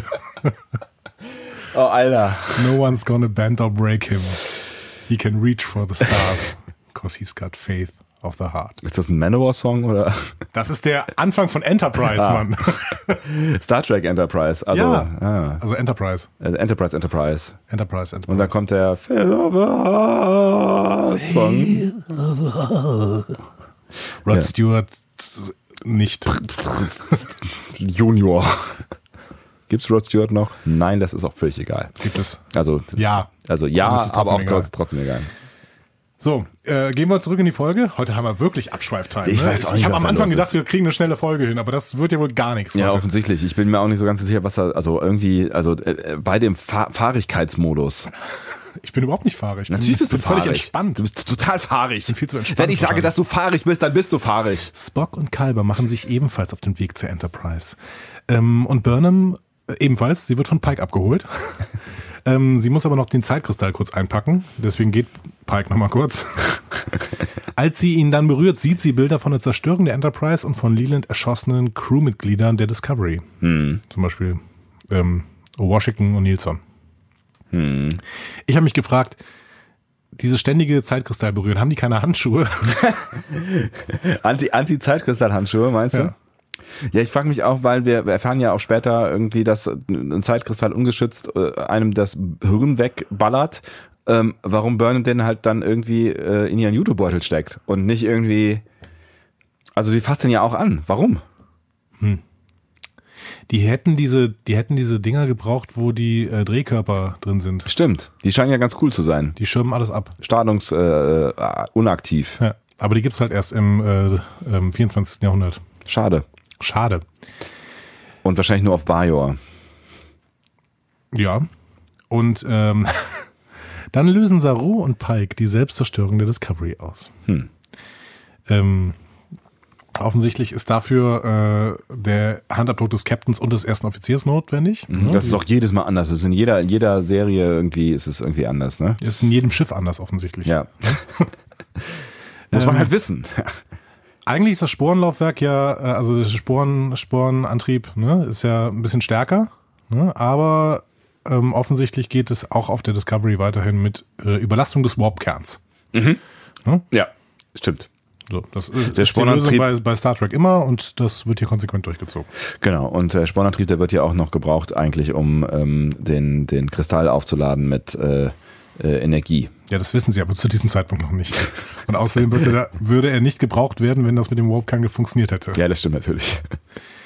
Okay. Mm, Saru macht äh, Pike auf dem Weg zur Enterprise nochmal klar, dass alles zur Selbstzerstörung vorbereitet ist. Lebenserhaltung abgeschaltet, Schilde unten, Warpkern wird überlastet. Und dann kommen sie auf der Enterprise an. Was hältst du davon? Ich fand's schön. Ich fand's schön, also ich erstmal so dieser, dieser, dieser Trubel in dem Gang, ne? Also da, da, da war es ja halt mega voll, was irgendwie klar ist, wenn jetzt auf dem, auf der kleinen Enterprise äh, gleich zwei Crews sich versuchen, irgendwie aus dem Weg zu gehen. Ich finde, das haben sie irgendwie sehr überzeugend dargestellt, dass halt es da gerade ziemlich voll ist und es sah gut aus. Ich finde, ich finde die, die Enterprise sieht gut aus mit ihren roten äh, Akzenten und Elementen und ähm, dann ja auch äh, mit dem ein oder anderen äh, Orange-Einschlag, wo sich ja dann äh, Georgiou dann auch noch äh, drüber lustig macht. Habe ich nicht gesehen, dazu später mehr. Die Türen. Habe ich nicht gesehen, dass die ro- orange waren. Ich habe sie rot in Erinnerung. Ich meine, die, egal. die, die Brücke zum Beispiel hat, meine ich, orange Türen gehabt. Nein, Bist du dir ganz sicher? ziemlich. Auf einer Skala von 1 bis 10? Neun. Respekt. Gut, dann sage ich jetzt nichts mehr. Ähm, aber ich fand dieses visuelle Update wieder sehr, sehr gelungen, muss ich sagen.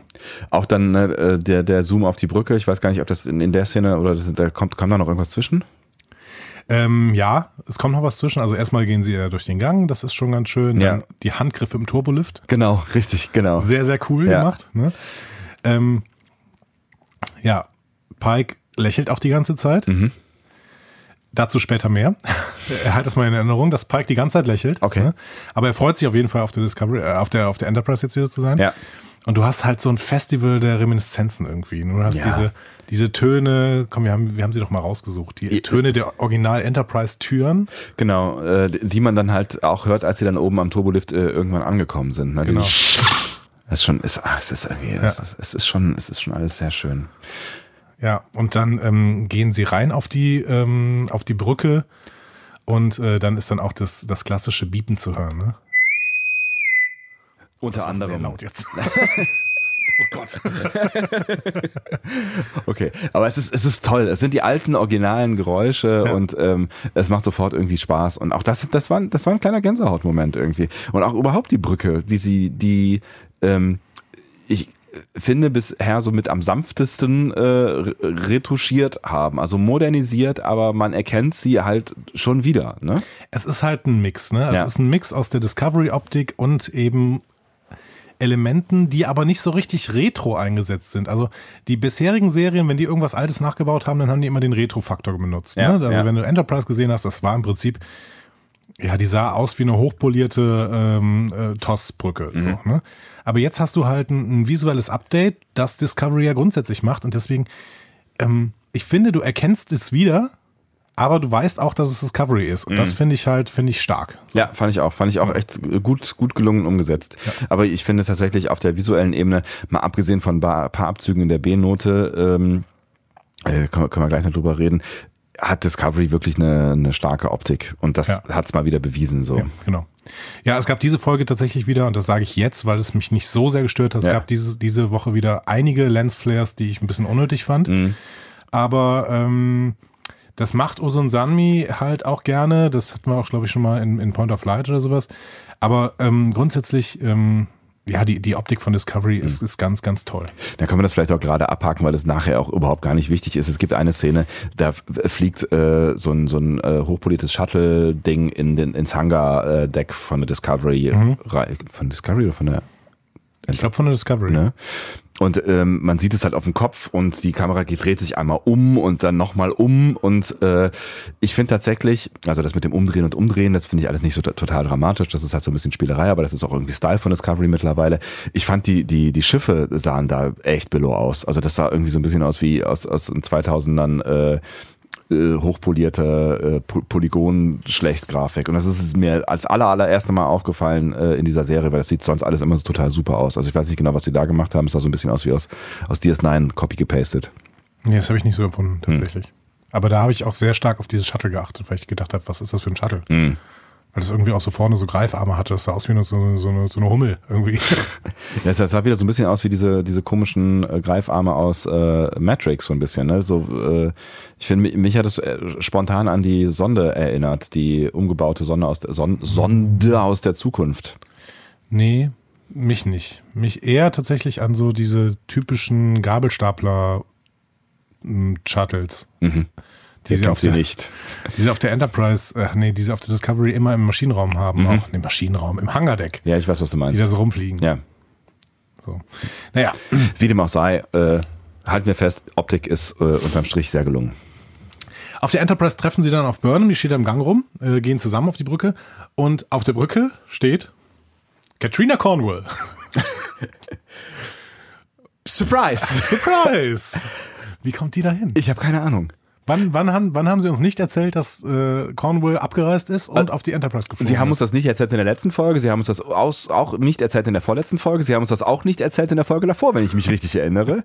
Sie war einfach irgendwann weg. Ich weiß, dass wir irgendwann darüber gesprochen haben, dass sie plötzlich weg ist. Genau, und dann haben wir die Theorie aufgestellt, äh, dass sie irgendwo auf der Discovery chillt und, äh, keine Ahnung, sich vielleicht mal eine Auszeit gönnt. Ist ja gerade alles nicht so wichtig, was so passiert. Ich meine, in der vorletzten Folge war das, als Kalber zu ihr gekommen ist und mit ihr hier dieses Gespräch geführt hat. Das Genau, und wann war, das war in der ersten, Psychotherapie. in der ersten Folge, äh, in der ersten Burnham äh, bringen, bringen wir um Folge, oder?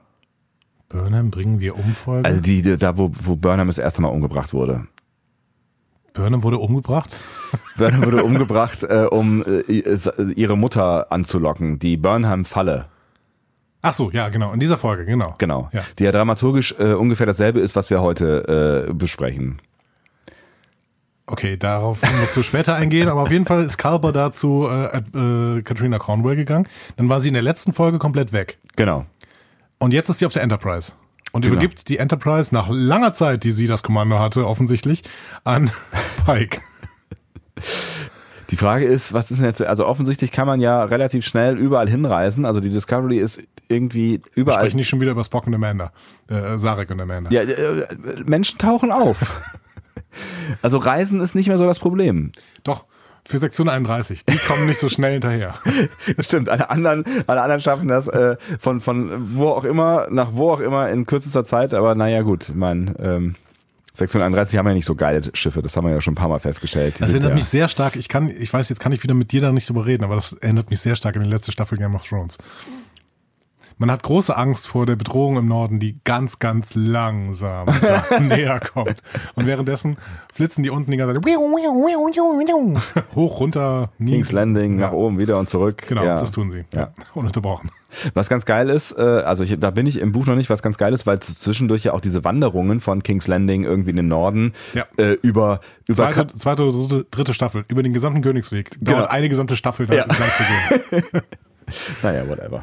Es gibt dann vielleicht das schnelle Pferde und ähm, vielleicht hat äh, die Sektion 31 äh, Gegenwind, Gegenwind im All. gegen Nebel. Nun gut. Ähm, wie auch immer. Sie ist da. Sie ist da und Ja. sie sagt ähm, äh, relativ unfeierlich, It's all yours, Chris. So, und dann äh, hat Pike die Enterprise wieder. Ja. Das ging bei der Übernahme der Discovery etwas feierlicher. Aber wir haben ja keine Zeit. Wir haben keine Zeit. Genau. Und dann begrüßt Number One. Pike äh, berichtet ihm nochmal, dass es nie mehr Holo-Kommunikation geben wird. Ja. So. Aber, äh, sie, was, sie sagt ja noch irgendwas, aber dazu später mehr. Sagt sie nicht auch sowas wie, aber dazu später mehr? Ich weiß nicht mehr genau. Ich habe irgendwie in Erinnerung, dass sie irgendwas, äh, irgendeine Anspielung auf irgendwas macht und ich mir merken wollte, was das sein könnte, aber ich habe Ja, nicht die, gemerkt. die, die haben noch was verbessert. Und das erzählt sie dann später auch noch, dass sie irgendwie Ah, genau. alle möglichen Drohnen und Shuttles und sowas mit Waffensystemen ausge Richtig, eigentlich- ausgebaut haben. ja, jede, jede äh, Lücke haben sie jetzt mit Waffensystem vollgehauen. Genau. Das Forschungsflaggschiff äh, Enterprise, was auch immer damit dann passiert, weil ist, ist das ein Forschungsschiff? es ist ein Forschungsschiff, oder? Ich meine, diese Fünfjahresmission, das ist doch eine Forschungsmission. Das ist To eine boldly Forschungsmission, bla bla bla. aber die ist bewaffnet. Ja, aber ja, alle sind, also auch die Enterprise D war bewaffnet, das ist auch ein Forschungsschiff. Ja, aber äh, ich würde eher sagen Expeditionsschiff. Mhm. Das ist was anderes als Forschungsschiff. Ich glaube, die Discovery ist eher ein Forschungsschiff. Expeditionsschiff. Ja, da, da muss man halt auch mal bewaffnet sein, weil man ja äh, boldly dahin geht, wo no one has gone before. Ja. Und möglicherweise die schlafenden Borg weckt oder so. Ja, du hast Genau. ja schon recht. Ja. Genau. Ähm, dann kündigt sich auch noch Giorgio an. Alle sind total alle, amused. sind, alle, alle sind da. Mensch, es ist schön, alle sind zusammen. Ähm, und Pike sagt dann, ja gut, bring die Enterprise mal in eine sichere Entfernung, ähm, denn bald explodiert ja die Discovery. So. Ähm, schön auch, wer da in der Brückencrew so sitzt, der Enterprise. Da ist erstmal eine, ein weibliches Alien, die sieht ein bisschen aus wie eine Jem'Hadar. Ich hoffe, sie ist keine.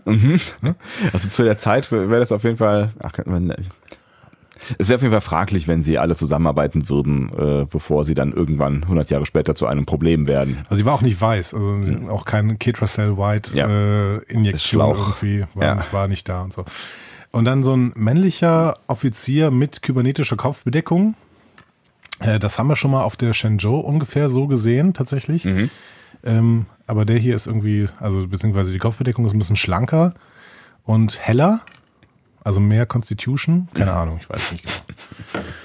Ähm, spannend auf jeden Fall. Ich bin mal gespannt, ob wir diese Bridge Crew noch sehen werden. Vielleicht ähm, mit der Brücke zusammen, mit dem Gang zusammen. Was die alles nachgebaut haben, ne? Wahnsinn. Auch nachher der Besprechungsraum, alles da. Ich, ich habe kurz gedacht, äh, der Typ, der vorne links äh, äh, saß an der, an der Brücke, ob's ob's äh, Chekhov ist, der sich umdreht. Wäre witzig gewesen. Hm. Aber der dritte, ja, Chekhov neu besetzen ist schwierig, ne? Wenn, wenn, weil äh, Anton Jelchin ja äh, gestorben ist. Ja, und, und in, in, in JJ Track ist er eher sowas wie ein Comic Relief. Äh, der hätte eigentlich, Weiß ich nicht, ich fand ihn schon äh, toll. ich, also, ich brauche das fast jetzt nicht aufmachen, aber ich mach's trotzdem. Ähm, Mach mal.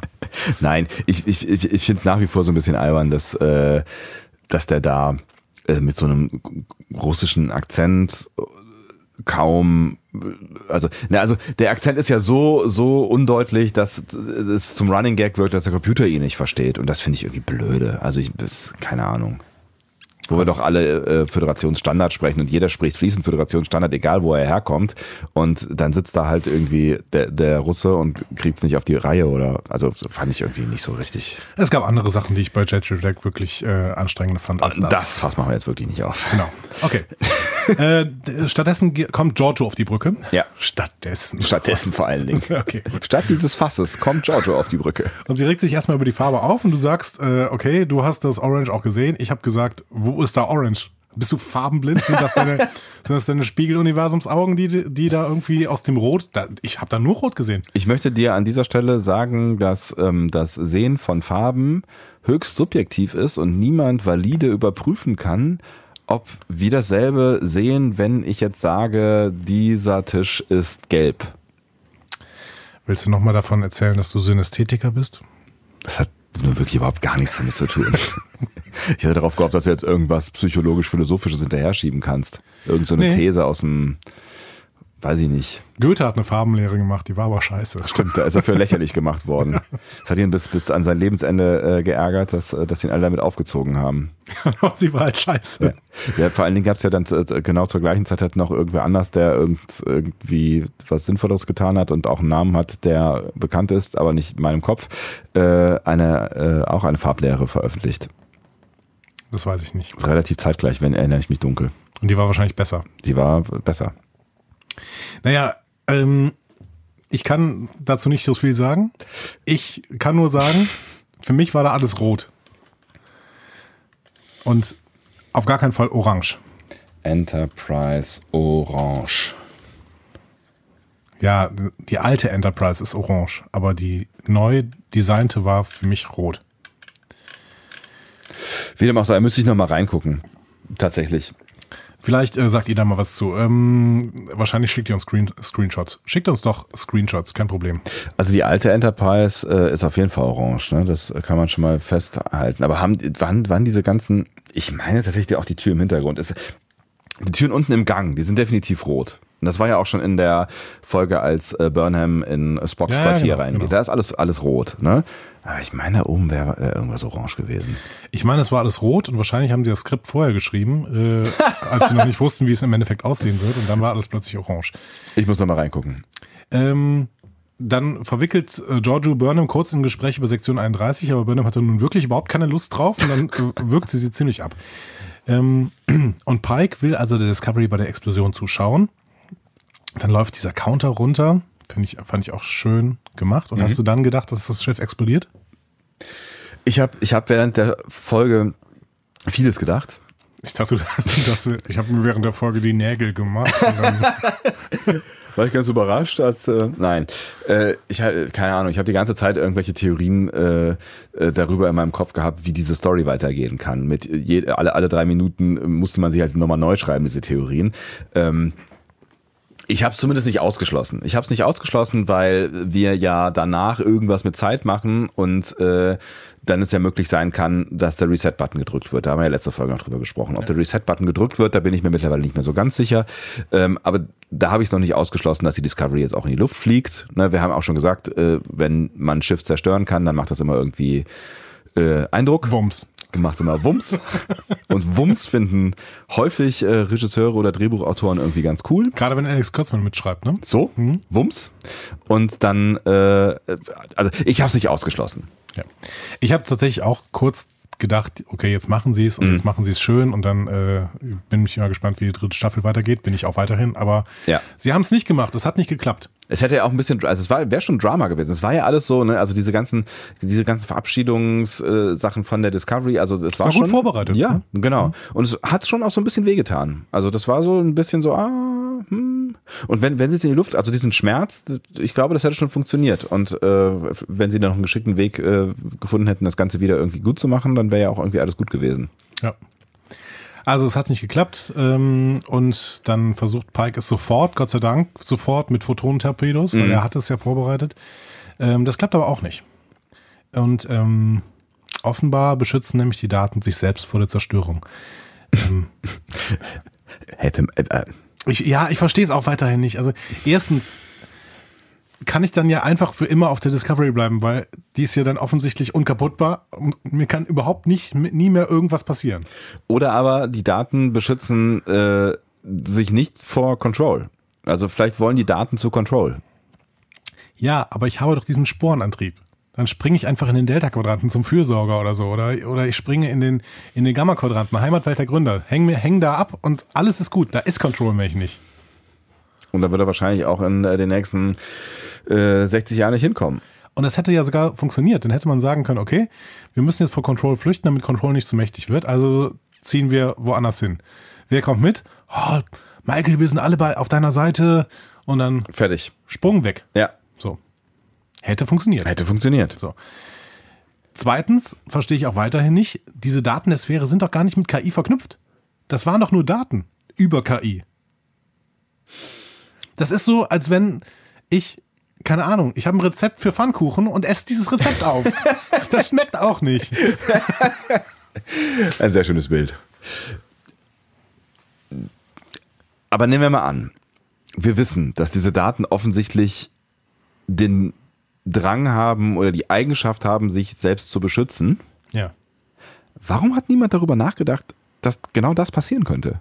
Also wenn die Daten es tatsächlich schaffen, sich davor zu, zu, zu also es, es schaffen, dass sie nicht gelöscht werden, ja, das mit mehreren Tricks ja auch irgendwie hinkriegen, dass sie transferiert, nicht transferiert werden, so, dann haben die ja offensichtlich irgendwie eine, eine, eine, einen starken Willen oder starke Möglichkeiten, sich innerhalb dieses Schiffcomputers gegen Dinge zu wehren. Hätte man da nicht auch auf die Idee kommen können, dass, dass die Daten da halt irgendwie noch mehr können, oder? Und hätte man dann nicht ganz Admiral Adama-mäßig, äh, keine Ahnung, einfach eine Atombombe in den Computerraum legen können oder so? Ja, selbst, selbst wenn, wenn Pike oder Burnham drauf sitzen bleiben, um sicher zu gehen, also so ein bisschen Drama hätte man da ja noch, ne? Also, ich verstehe es auch nicht so ganz. Also ich verstehe weiterhin nicht, man, manuelle Zerstörung muss doch irgendwie auch gehen, ohne dass der Computer davon da eingreifen kann. Sollte man denken. Aber Computer Wobei- sind mächtig. Ja, wobei, so Abschirmungsfelder kann ein Computer ja auch machen. Man kann ihn nicht runterfahren. Ja, die Computer sind einfach zu mächtig. Die, müssen, da, die müssen aufhören, Ja. das mit den Computer zu machen. Voll. Wie, wie bei Battlestar. Am Ende bleibt nur die Battlestar Galactica übrig, weil die nämlich keine Netzwerke hat. Ja. So ist es. Es ist, also man muss es dann, an der Stelle muss man es halt schlucken. Also diese, diese Nummer mit, die Daten sind halt. Ich finde tatsächlich, äh, da können wir ja gleich noch drüber reden, man muss an der, an, in dieser Folge nicht so fürchterlich viel äh, schlucken an Ungereimtheiten, mal abgesehen von den Dingen, die ich nicht verstanden habe, aber das, äh, das sind, glaube ich, die Dinge, die man auch nicht verstehen kann. Ich, ich, also ich finde, es ist, ist irgendwie okay konsistent. Das ist, glaube ich, so ein Punkt, da musst du halt irgendwie mitgehen oder du lässt es halt bleiben. Aber ich finde es ich find's auch irgendwie. Ich glaube, es wollte uns auch irgendwann mal jemand auf Facebook, glaube ich, ja genau, in dieser Gruppe Star Trek Discovery Deutschland und Upcoming Series, da wollte uns jemand mal für irgendwas über Daten erklären, dass das wohl tatsächlich so stimmen kann. Wenn du das hörst, lieber Mensch, ich habe vergessen, wer du warst, ähm, erklär uns das doch mal, wie das möglich ist mit diesen Daten. So, vielleicht, vielleicht gibt es ja wirklich eine kluge Erklärung. Ich fände es auch schön, wenn die Serie die liefern würde, ehrlich gesagt. Ja, tatsächlich. Ja. Aber So. warum nicht? Ja. Aber dann wird's Burnham plötzlich schummrig. Ne? Ja. Und, und sie wechselt hinüber zu einer alternativen Realität, in der sie auf der Brücke der Discovery ist, zusammen mit der Brückencrew und Giorgio. Und sie sieht einen äh, nicht detonierten Photonentorpedo in der Hülle der Enterprise, den hatte sie auch schon gesehen, als sie den Zeitkristall angepackt hatte. Und ähm, dann Explosion, das Schiff wird gekapert, Leland kommt auf die Brücke und erschießt einen nach dem anderen. Erst Giorgio, dann Nan, dann Bryce, Nielsen, Saru, Tilly, Reese, Detmar, O'Washington und schließlich sogar Burnham selbst. yes. Und damit kommt Burnham dann wieder zu sich. Sie wird zurückgeworfen zu dem Moment, in dem Pike die Photontorpedos bereit macht und sie interveniert. Denn sie weiß ja jetzt, das wird nicht funktionieren. Problem, ähm, Leland kommt in einer knappen Stunde an. Und deswegen äh, Call for Action. Ne? Ja. Also was, was, was können wir jetzt machen? Ne? Burnham schlägt eine Lösung vor. wenn man Discovery nicht kaputt machen kann, dann muss man sie eben aus der Zeit entfernen, also in die Zukunft schicken. Mal wieder. Ja. Also, das ist für mich nicht überzeugend. Weiterhin, so unkaputtbar kann Discovery nicht sein. Und das, das, das Problem bleibt ja auch das gleiche mit der Zukunft. Das haben wir ja auch schon durchgekaut, als äh, die Daten in den äh, Anzug transferiert werden sollen. Da sind die Daten in der Zukunft.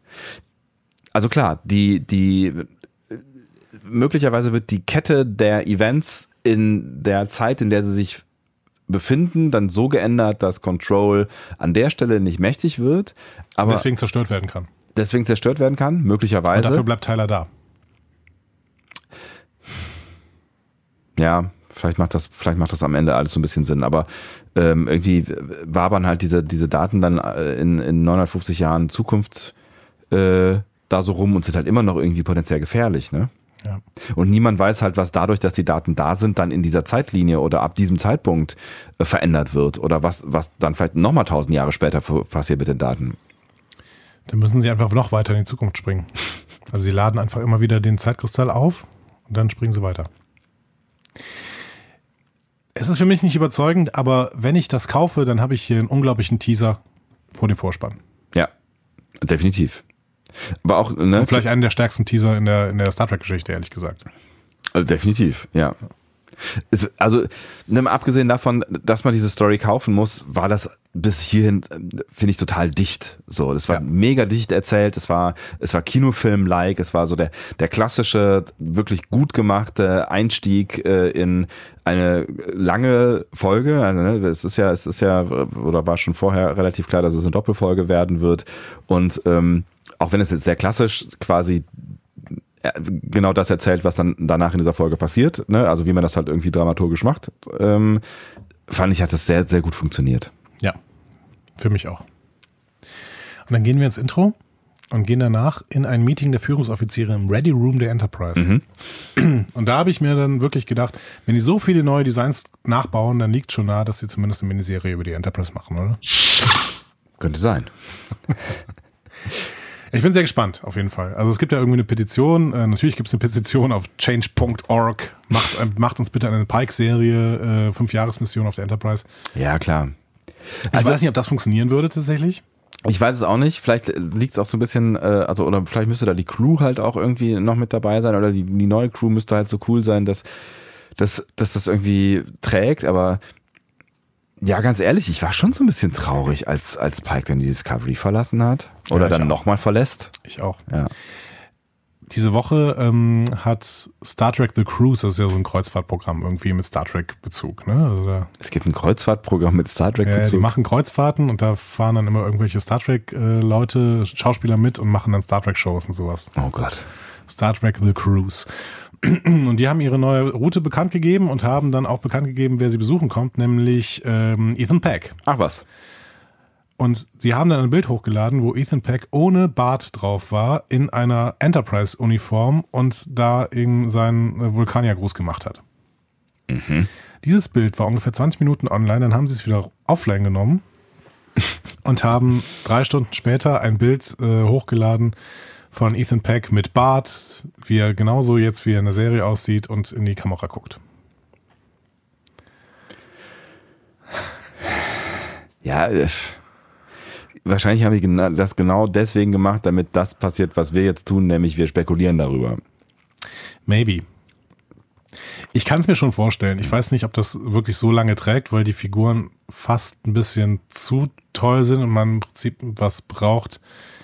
Man braucht eine, eine Gegenpol, an dem man sich reiben kann, vielleicht. Aber ähm, ich würde es nicht ausschließen. Was die hier an Sets gebaut haben für diese Doppelfolge, das ist doch viel zu teuer. Ja, das stimmt allerdings. Wir haben nur noch nach wie vor ein, ein Spock-Problem, auch was eine mögliche Serie angeht. Dazu später mehr. Dazu später mehr. Sie überlegen erstmal einen Anzug nachzubauen. Und da sind sie auch ziemlich sicher, das könnte klappen. Ähm, Und sie könnten äh, den auch tatsächlich an Michael anpassen, weil Michaels äh, Mitochondrien-DNA eben so nah dran ist. Sind wir bei der, wieder bei dem DNA-Thema. Den Topf lassen wir gerade mal zu, würde ich vorschlagen. Ich habe nochmal einen Biologen konsultiert. Ja, tatsächlich. wirklich? Ich habe mit einem ges- gesprochen, der sagt, Mitochondrien-DNA müsste sogar ziemlich identisch zwischen Mutter und Tochter sein, Mhm. tatsächlich. Äh, Die nukleare DNA ist natürlich trotzdem völlig anders. Ja. So. Aber ähm, wie gesagt, das mit Mitochondrien-DNA kann gut funktionieren. Es macht halt nur keinen Sinn, auf Mitochondrien-DNA allein zu überprüfen. Das heißt, vor ein paar Folgen war das ziemlicher Schwachsinn. Aber Ja, ja. gut. Ähm, Sie gehen dann davon aus, dass die Signale wahrscheinlich von Burnham gemacht worden sind. Wenn die also so einen Anzug bekommt. Sagen Sie hier. Weil sie in dem Moment ja wissen, dass sie einen Anzug für Burnham bauen. Das heißt, äh, dann ka- kann man ja schon mal schlussfolgern, wenn der Anzug funktioniert, wovon sie ausgehen, dass offensichtlich Burnham genug Macht hat, um diese Signale zu streuen. Was schön ist bis dahin an dieser Theorie, was schwierig wird, als dann klar wird, dass Burnham eigentlich nur ein One-Way-Ticket hat. Dann müsste das mit den roten Signalen eigentlich alles wieder in sich zusammenfallen. So. Und deswegen hier zwei Bemerkungen, über die wir mal diskutieren müssen. Erstens, Spock sagt, er hat dafür sogar einen Beweis gefunden. Der hat nämlich irgendwie noch eine zweite Biosignatur gefunden, das ist die von Burnham jetzt auf definitiv. Und deswegen ist völlig klar, dass Burnham die Signale gemacht hat. Das heißt, sie wird in Zukunft die Möglichkeit haben, in die Vergangenheit zu reisen. Das heißt, es ist kein One-Way-Ticket. Zweite Bemerkung. Pike redet hier die ganze Zeit von Trust und Design und was auch immer. Ne? Erstmal gefährliche Wortwahl, liebe Schreiber. Ne? Äh, Pike ist, wird hier mehr und mehr irgendwie zum, zum äh, keine Ahnung, bibeltreuen Christen. Ich weiß es nicht genau. So, ne? ähm, aber Pike kann ja tatsächlich relativ entspannt sein bei dieser ganzen Nummer. Denn wenn man mal drüber nachdenkt, der weiß ja, dass sich dieser Control-Konflikt lösen kann und der irgendwann mit Kadetten auf einem Schiff ist, auf dem es dann Gasexplosionen gibt. Das heißt, natürlich, er sieht diese Zukunft für sich selber, die irgendwie negativ ist, aber er sieht damit ja auch die Zukunft der gesamten Menschheit, bei denen völlig klar ist, na gut, irgendwann bin ich halt auf diesem Schiff mit Kadetten. Das heißt, so schlimm kann es wohl nicht sein. Wobei man natürlich nicht weiß, wie schnell Control das mit dem Universumsuntergang hinbekäme. Ne? Also das kann natürlich sein, dass diese Szene mit den Kadetten in, äh, in einem halben Jahr ist oder in zehn Jahren. Oder ja, aber Pike wird gerade von einer Sektion 31 Flotte verfolgt. Okay, also du willst sagen, die Gefahr, die da aktuell jetzt vor der Tür steht, die könnte Pike am Arsch vorbeigehen, weil er weiß, Ja. das überlegt, Und überlebt er deswegen halt. lächelt er auch die ganze Zeit. Der ist völlig entspannt. Der, der ist völlig entspannt. Der sagt, ja gut, ist ja, also ich weiß, dass ich irgendwann sterben werde, das ist halt doof, Hm. ne? Da guckt er auch ab und zu mal ein bisschen grimmig so, ne? Schicksalsgläubig und sowas. Aber jetzt, Zukunftsgläubig. alles egal. Alles egal. Ja. Ja, das stimmt schon, da ist was dran. Aber ja. Und für uns halt auch. Weil wir wissen ja auch, dass dieser Konflikt gut ausgehen wird. Wir wissen nur nicht, wo und wann die Discovery dann sein wird am Ende. Ja, und wie man das in irgendwas einbettet. Ja, gut, ich meine, dass der Konflikt äh, gut ausgehen wird, das äh, ist halt Serienlogik, oder? Also ich meine, du, du beendest am Ende der Staffel den Konflikt. Und das nicht, in der Regel nicht äh, zum Negativen der Protagonisten. Wobei, äh, wie gesagt, also Also bei- bei Discovery, in der Erzählform, die Discovery hier zeigt, mit einer Nothing-to-Lose-Mentalität, dann funktioniert aber vieles nicht.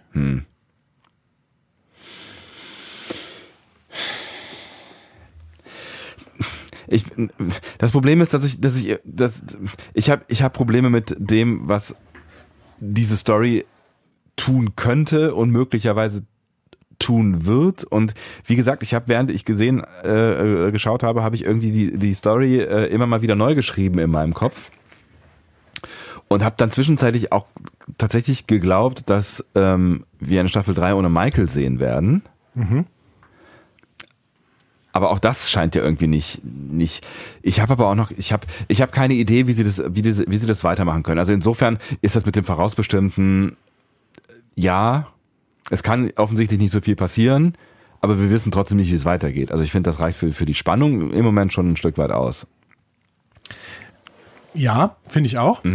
Ich finde trotzdem, wenn man hier Tenavik aus der letzten Folge ernst nehmen möchte, Ja, dann erkennt man, dass diese Zeitkristalle dafür sorgen, dass eben so Ankerpunkte in der Zeit gesetzt werden, die Zeit, die ja mächtig ist. Das heißt, es kann sich viel, es kann sich viel rundherum verändern. Aber das, was Pike da passiert, wird im Endeffekt passieren. So. Das ist ja genau das, was wir jetzt eben auch schon erlebt haben in den Folgen davor mit dem, äh, mit, mit, mit dem Control-Problem. Es kann sich viel verändern, aber äh, es führt zum gleichen Ergebnis. So. Genau. Der ähm, Björn, Björn Sülter, liebe Grüße, Mhm. hat im letzten, im letzten Podcast mal erzählt, ja, dann, aber dann heißt es doch, wenn ich die Vision davon bekomme, dass ich irgendwann beim Bull-Spielen oder ich glaube, er hat Boccia gesagt, wie auch immer, beim Bull-Spielen eine Kugel an den Kopf bekomme und daran sterbe, dann spiele ich einfach nie mehr Bull. Ne? Dann würde ich halt antworten, ja, aber mit Tenavik gesprochen, dann wirst du halt irgendwann mal zufällig an Bull spielenden Männern vorbeigehen. Du hast die noch nicht mal gesehen. Das heißt, du kannst das nicht verhindern und kriegst dann trotzdem so eine Bullkugel an den Kopf und stirbst. So. Das heißt, Zeit ist mächtig. Irgendwie wird es zu dieser Situation kommen. Und das ist, was Gabriel Burnham uns versucht hat, vor drei Folgen zu erklären. So. Ich kann tausende von Variablen versuchen zu ändern. Im Endeffekt kriegt Sektion 31 diese Daten. Kann man das dann nach dieser Theorie dadurch ändern, indem man die Daten in die Zukunft schickt? Also trickst man damit die Zeit aus? die benutzen ja hier irgendwie die Formulierung, ja, wir müssen dann ähm, die Discovery aus der universellen Gleichung herausnehmen. Und das finde ich eine interessante Formulierung. Vor allen Dingen, weil die Discovery ja gar nichts mit diesen Zeitkristallen bis jetzt zu tun hatte. Die Zeitkristalle, das war Burnham, also Gabriel Burnham, die äh, ihre Zeit damit nicht mehr ändern kann. Ja. Da, und das war ähm, Pike, der sein, auch sein Schicksal damit nicht mehr ändern kann, aber die Discovery kann ja ihr Schicksal noch ändern, indem sie irgendwie aus dieser Gleichung rausgenommen wird. Ja, und da könnte man halt auch. Natürlich muss man dafür viel kaufen. Um das. Aber ich finde, man kann es irgendwo logisch in einen sinnvollen Zusammenhang bringen. Ja, ich habe ja dann gedacht, äh, wenn wir dann schon über Zeit reden und auch mit äh, bei der Formulierung waren, äh, wir müssen die Discovery quasi rausnehmen, habe ich ja gedacht, okay, dann gehen wir halt irgendwie in die Vergangenheit und sorgen dafür, dass die Discovery erst gar nicht gebaut wird. So, und das, da müssen wir ganz am Ende, glaube ich, drüber reden, weil das ist jetzt natürlich eine der möglichen Lösungen. Ne? Ich halte sie mittlerweile für unwahrscheinlicher. Vor zwei Folgen hätte ich noch gesagt, das machen sie auf jeden Fall. Ja, aber dann dann äh, dann hätten sie halt die ganze Serie vernichtet quasi. Genau. Und das wäre schmerzhaft und das wäre aus verschiedenen Gründen schmerzhaft. Deswegen müssen wir da gleich mal äh, nochmal drüber reden. Ich bin mir nicht so ganz sicher, ob sich da nicht vielleicht auch die erste Staffel auflösen würde. Würde sich. Ganz sicher. Ja, also auch materiell. Ja. Also wir würden sie nicht mehr angucken können. Du meinst, sie löschen die auch bei Netflix? Bestimmt. Das wäre strange. Ich, äh, nee, stimmt. Wir haben sie noch nicht mehr, mehr auf DVD. Verdammt. Da müssen wir, müssen wir an äh, unseren Gewinnern, äh, unseren Gewinner aus dem ähm, Weihnachtshörspiel schreiben. Stimmt. Der hat, der hat noch die Blu-ray. Der hat, der, hat, der hat dann möglicherweise das letzte existierende Hardcopy-Exemplar. Außer die löscht sich dann selbst. Oh Gott. Aber vielleicht beschützen sich die Daten auch. ähm, so, also wir haben alles gelöst. Ne? Sie können also diesen, diesen ähm, Anzug nachbauen. Michael kann den benutzen. Jetzt haben sie noch das Problem, dass dieser Zeitkristall irgendwie geladen werden Was muss. übrigens schon mal nebenher relativ bemerkbar mehr ist, weil ich meine, wir haben eben gelernt, es ist nur eine Stunde her, dann sind sie irgendwie eine Blende später und bei Blenden vergehen immer so 10 Minuten, habe ich immer das Gefühl, äh, in, im, im Ready Room. Das heißt, die haben vielleicht noch 50 Minuten oder sowas und die sind alle total äh, optimistisch, dass sie dieses, diesen unnachbaubaren bis dato Anzug dann doch eben nachbauen können, obwohl sie die Materialien nicht- dafür haben. Das Doch, ist die können nach äh, Frachtcontainer einschmelzen. hab gedacht, so, Alter, was? Wir haben doch diese Materialien nicht. Doch, die Frachtcontainer sind aus diesem Material. Und wir haben noch einen Kugelschreiber. Da können wir die Mine und da ist ja auch noch. Ja, Gut. egal. Also wir haben jetzt offensichtlich nur noch das Problem, dass der Zeitkristall geladen werden muss. Ähm, und das geht über eine Supernova. Ähm, grundsätzlich einen roten Riesen zu finden, ist kein Problem, aber der in, dass der gerade im Supernova-Stadium ist, schwierig. Also sagt Giorgio, ja gut, dann lösen wir halt einer aus. in der alten Giorgio-Logik. Und Stamets fällt irgendwie so genau alles aus dem Gesicht. Das fand ich sehr, sehr schön. Das hat mir voll gut gefallen. Ja, aber es ist halt, es ist halt konsequentes Writing. Das fand, fand ich schon ganz schön. Genau, eben. Ja. Also natürlich hat Giorgio kein Problem, irgendwie mal ein Universum auszulöschen, Ja. also ein Genozid zu begehen, kein Problem. Ne? Ja. Aber schön auch, dass Cornwall daraus gelernt hat, dass Massenmord nicht die beste Idee ist. Toll, Nein, nein ja. machen wir nicht. Toll, toll. Ja, habe ich auch gedacht. Mensch, wir kommen vorwärts. Ja. Sehr gut. Ah, schöne, schöne Reaktion von allen Beteiligten. Wunderbar. Ja gut, und dann werden sie auf die Brücke gerufen. Es gibt nämlich etwas zu sehen. Ein rotes Signal. Und sie entscheiden sofort dahin zu springen. Discovery mit dem Spornantrieb und Enterprise mit Warp hinterher. So. Ähm, auch hier habe ich mich wieder gefragt, sie haben den Spornantrieb, sie haben keine Zeit. Warum springen sie nicht einfach in eine entlegene Ecke des Gamma-Quadranten und fristen da ihr Dasein. Und offensichtlich kann man das Ding ja immer noch benutzen. Und es ist kein Problem, das Ding zu Genau. benutzen. So. Ich weiß es nicht. Ähm, schön ist da die Anzeige, dass die äh, Enterprise eine viel größere Waffenreichweite hat. Das sieht man so auf, der, auf so einem Screen auf der Brücke dann. Ach was, okay, habe ich nicht drauf Da geachtet. sieht man nämlich, Sektion 31 kommt an Mhm. so und äh, hat eine relativ hohe Waffenreichweite und die Enterprise auch. Und Discovery ist daneben mit einer relativ kleinen Reichweite. Was deine Theorie schützen würde, dass äh, dass es auf jeden Fall einen Unterschied zwischen Wissenschaft und diesen Explorer-Schiffen gibt, aber ihr wisst das sowieso alles besser und werdet uns dann. Ja, was aber auch relativ klar ist, Ja. weil, weil das Flaggschiff der Flotte einfach äh, Ja, ja. mehr Power haben müsste. Ja, ja, klar. So. Und sie landen dann vor einem Planeten der Klasse M, nämlich Sahir. Guckt mal einer an. Tilly ist sofort Feuer und Flamme. Immerhin kennt sie die Queen. Äh, und sie kann auch erklären, warum das Signal sie hier hingeführt hat. Immerhin gibt es auf Sahir eine Menge Dilithium und Mehani Ikahali Kapo. äh, die Queen hat eine Methode entwickelt, die Kristalle zu rekristallisieren. Schöne Idee, das hier einzubinden. Ich habe mich gefragt, ob das äh, vielleicht von vornherein ein Plan war oder ob sie das jetzt wohlwollend mit aufgenommen haben, weil es irgendwie, weil man es irgendwie in die Story reindrücken konnte. Ich hatte ja immer noch die Vermutung, dass sie diese äh, Energieprobleme dadurch lösen, dass sie in die Vergangenheit fliegen und äh, die Supernova ausnutzen, bei der sie ja wissen, wann sie stattgefunden hat. Ja, aber das wird so einfach. Das ist jetzt auch eine nette Idee hier. Ja, finde ich auch. Saru sagt es dann auch nochmal, Rekristallisieren von Dilithium löst ja alle Energieprobleme. Für immer. Toll. Wir brauchen nie mehr Dilithiumkristalle. Ja. Toll. Super. Sag, kannst du den Namen sagen? Von wem? Von Poe? Nein. Also würde ich, den Fame würde ich ja jetzt auch nicht nehmen wollen. Mehani Ikahali Kapo? Finde ich toll. Mehani Ikahali Kapo? Ich finde super, dass du das tust. Ich glaube, ich werde mein, Erst, mein Erstgeborenes so nennen. Das, da, da sollen wir noch drüber sprechen. Okay, alles klar. Tilly hat hier, finde ich, nochmal einen starken Auftritt. Ja. In, den Figu- in den letzten Folgen, finde ich, hatte sie eher keine Funktion. Ja, und sie hat auch, äh, genau, also sie, sie, sie hat dann gerne so etwas nervige, äh, ich hatte immer so ein bisschen das Gefühl, das ist ein bisschen drüber, das ist ein bisschen too much. Und hier ist sie nochmal irgendwie aufgeregt und äh, zurecht und es passt irgendwie zusammen und sie hat auch wieder eine Funktion, also so Genau. auch im weiteren äh, Verlauf dieser Folge. Genau. In der letzten Folge hatte sie ja noch nicht mal mehr einen Auftritt. Ja. Und jetzt äh, hier ähm, auch, auch dieser Verweis am Ende auf den Frachtcontainer, mit dem Poe das letzte Mal auf die Discovery gekommen ist. Ja, genau. Und also, hä? Was, bitte? Ja. Nö, nö, schon gut. Alles gut. Fand ich ganz gut. Ja. Hat funktioniert bei mir. Ja, dann gehen wir in den Maschinenraum. Da motiviert Stamets gerade sein Team schnell zu machen Mhm. äh, und Kalber besucht ihn. Machen wir alles, äh, ne? also Beziehungsprobleme, wir klären das alles, obwohl wir ja wissen, dass Sektion 31 auf dem Weg ist. Ne? Ja, ich, ja. Natürlich, Unter diesem Hintergrund ist dieses Gespräch schwierig. Mhm. Wenn man diesen Hintergrund jetzt abkoppelt, fand ich das Gespräch toll, ja, weil es so nötig war und weil es so toll gespielt war. Also Ja. ich finde, beide sprechen sich ja irgendwie aus. Beide werden die Discovery verlassen, sagen sie. Ne? Stamets will auf irgendeine Raumstation, Kalber will auf die Enterprise. Du möchtest mich unterbrechen. Tu es. Ich wollte nur sagen, und beide sagen halt nicht das, was sie sagen wollen. Das Ja, ist, das ist halt das, ne, das, Genau. das Spannende. Genau, weil man merkt von beiden, dass sie irgendwie vom anderen hören wollen, dass der jeweils andere nicht gehen soll. Ja, und sie eigentlich das auch sagen wollen. Sie wollen halt auch selber sagen, eigentlich äh, will ich ja gar nicht gehen, so, aber sie kriegen es nicht hin, so, weil sie, ne, weil es nicht geht. Ja, ja, beide Beile liefern nicht, weil sie sich irgendwie auch nicht verletzen wollen, auch nicht gegenseitig, aber auch nicht selbst Ja, so. genau. ne? Und sie wollen sich nicht in die verletzliche Position bringen.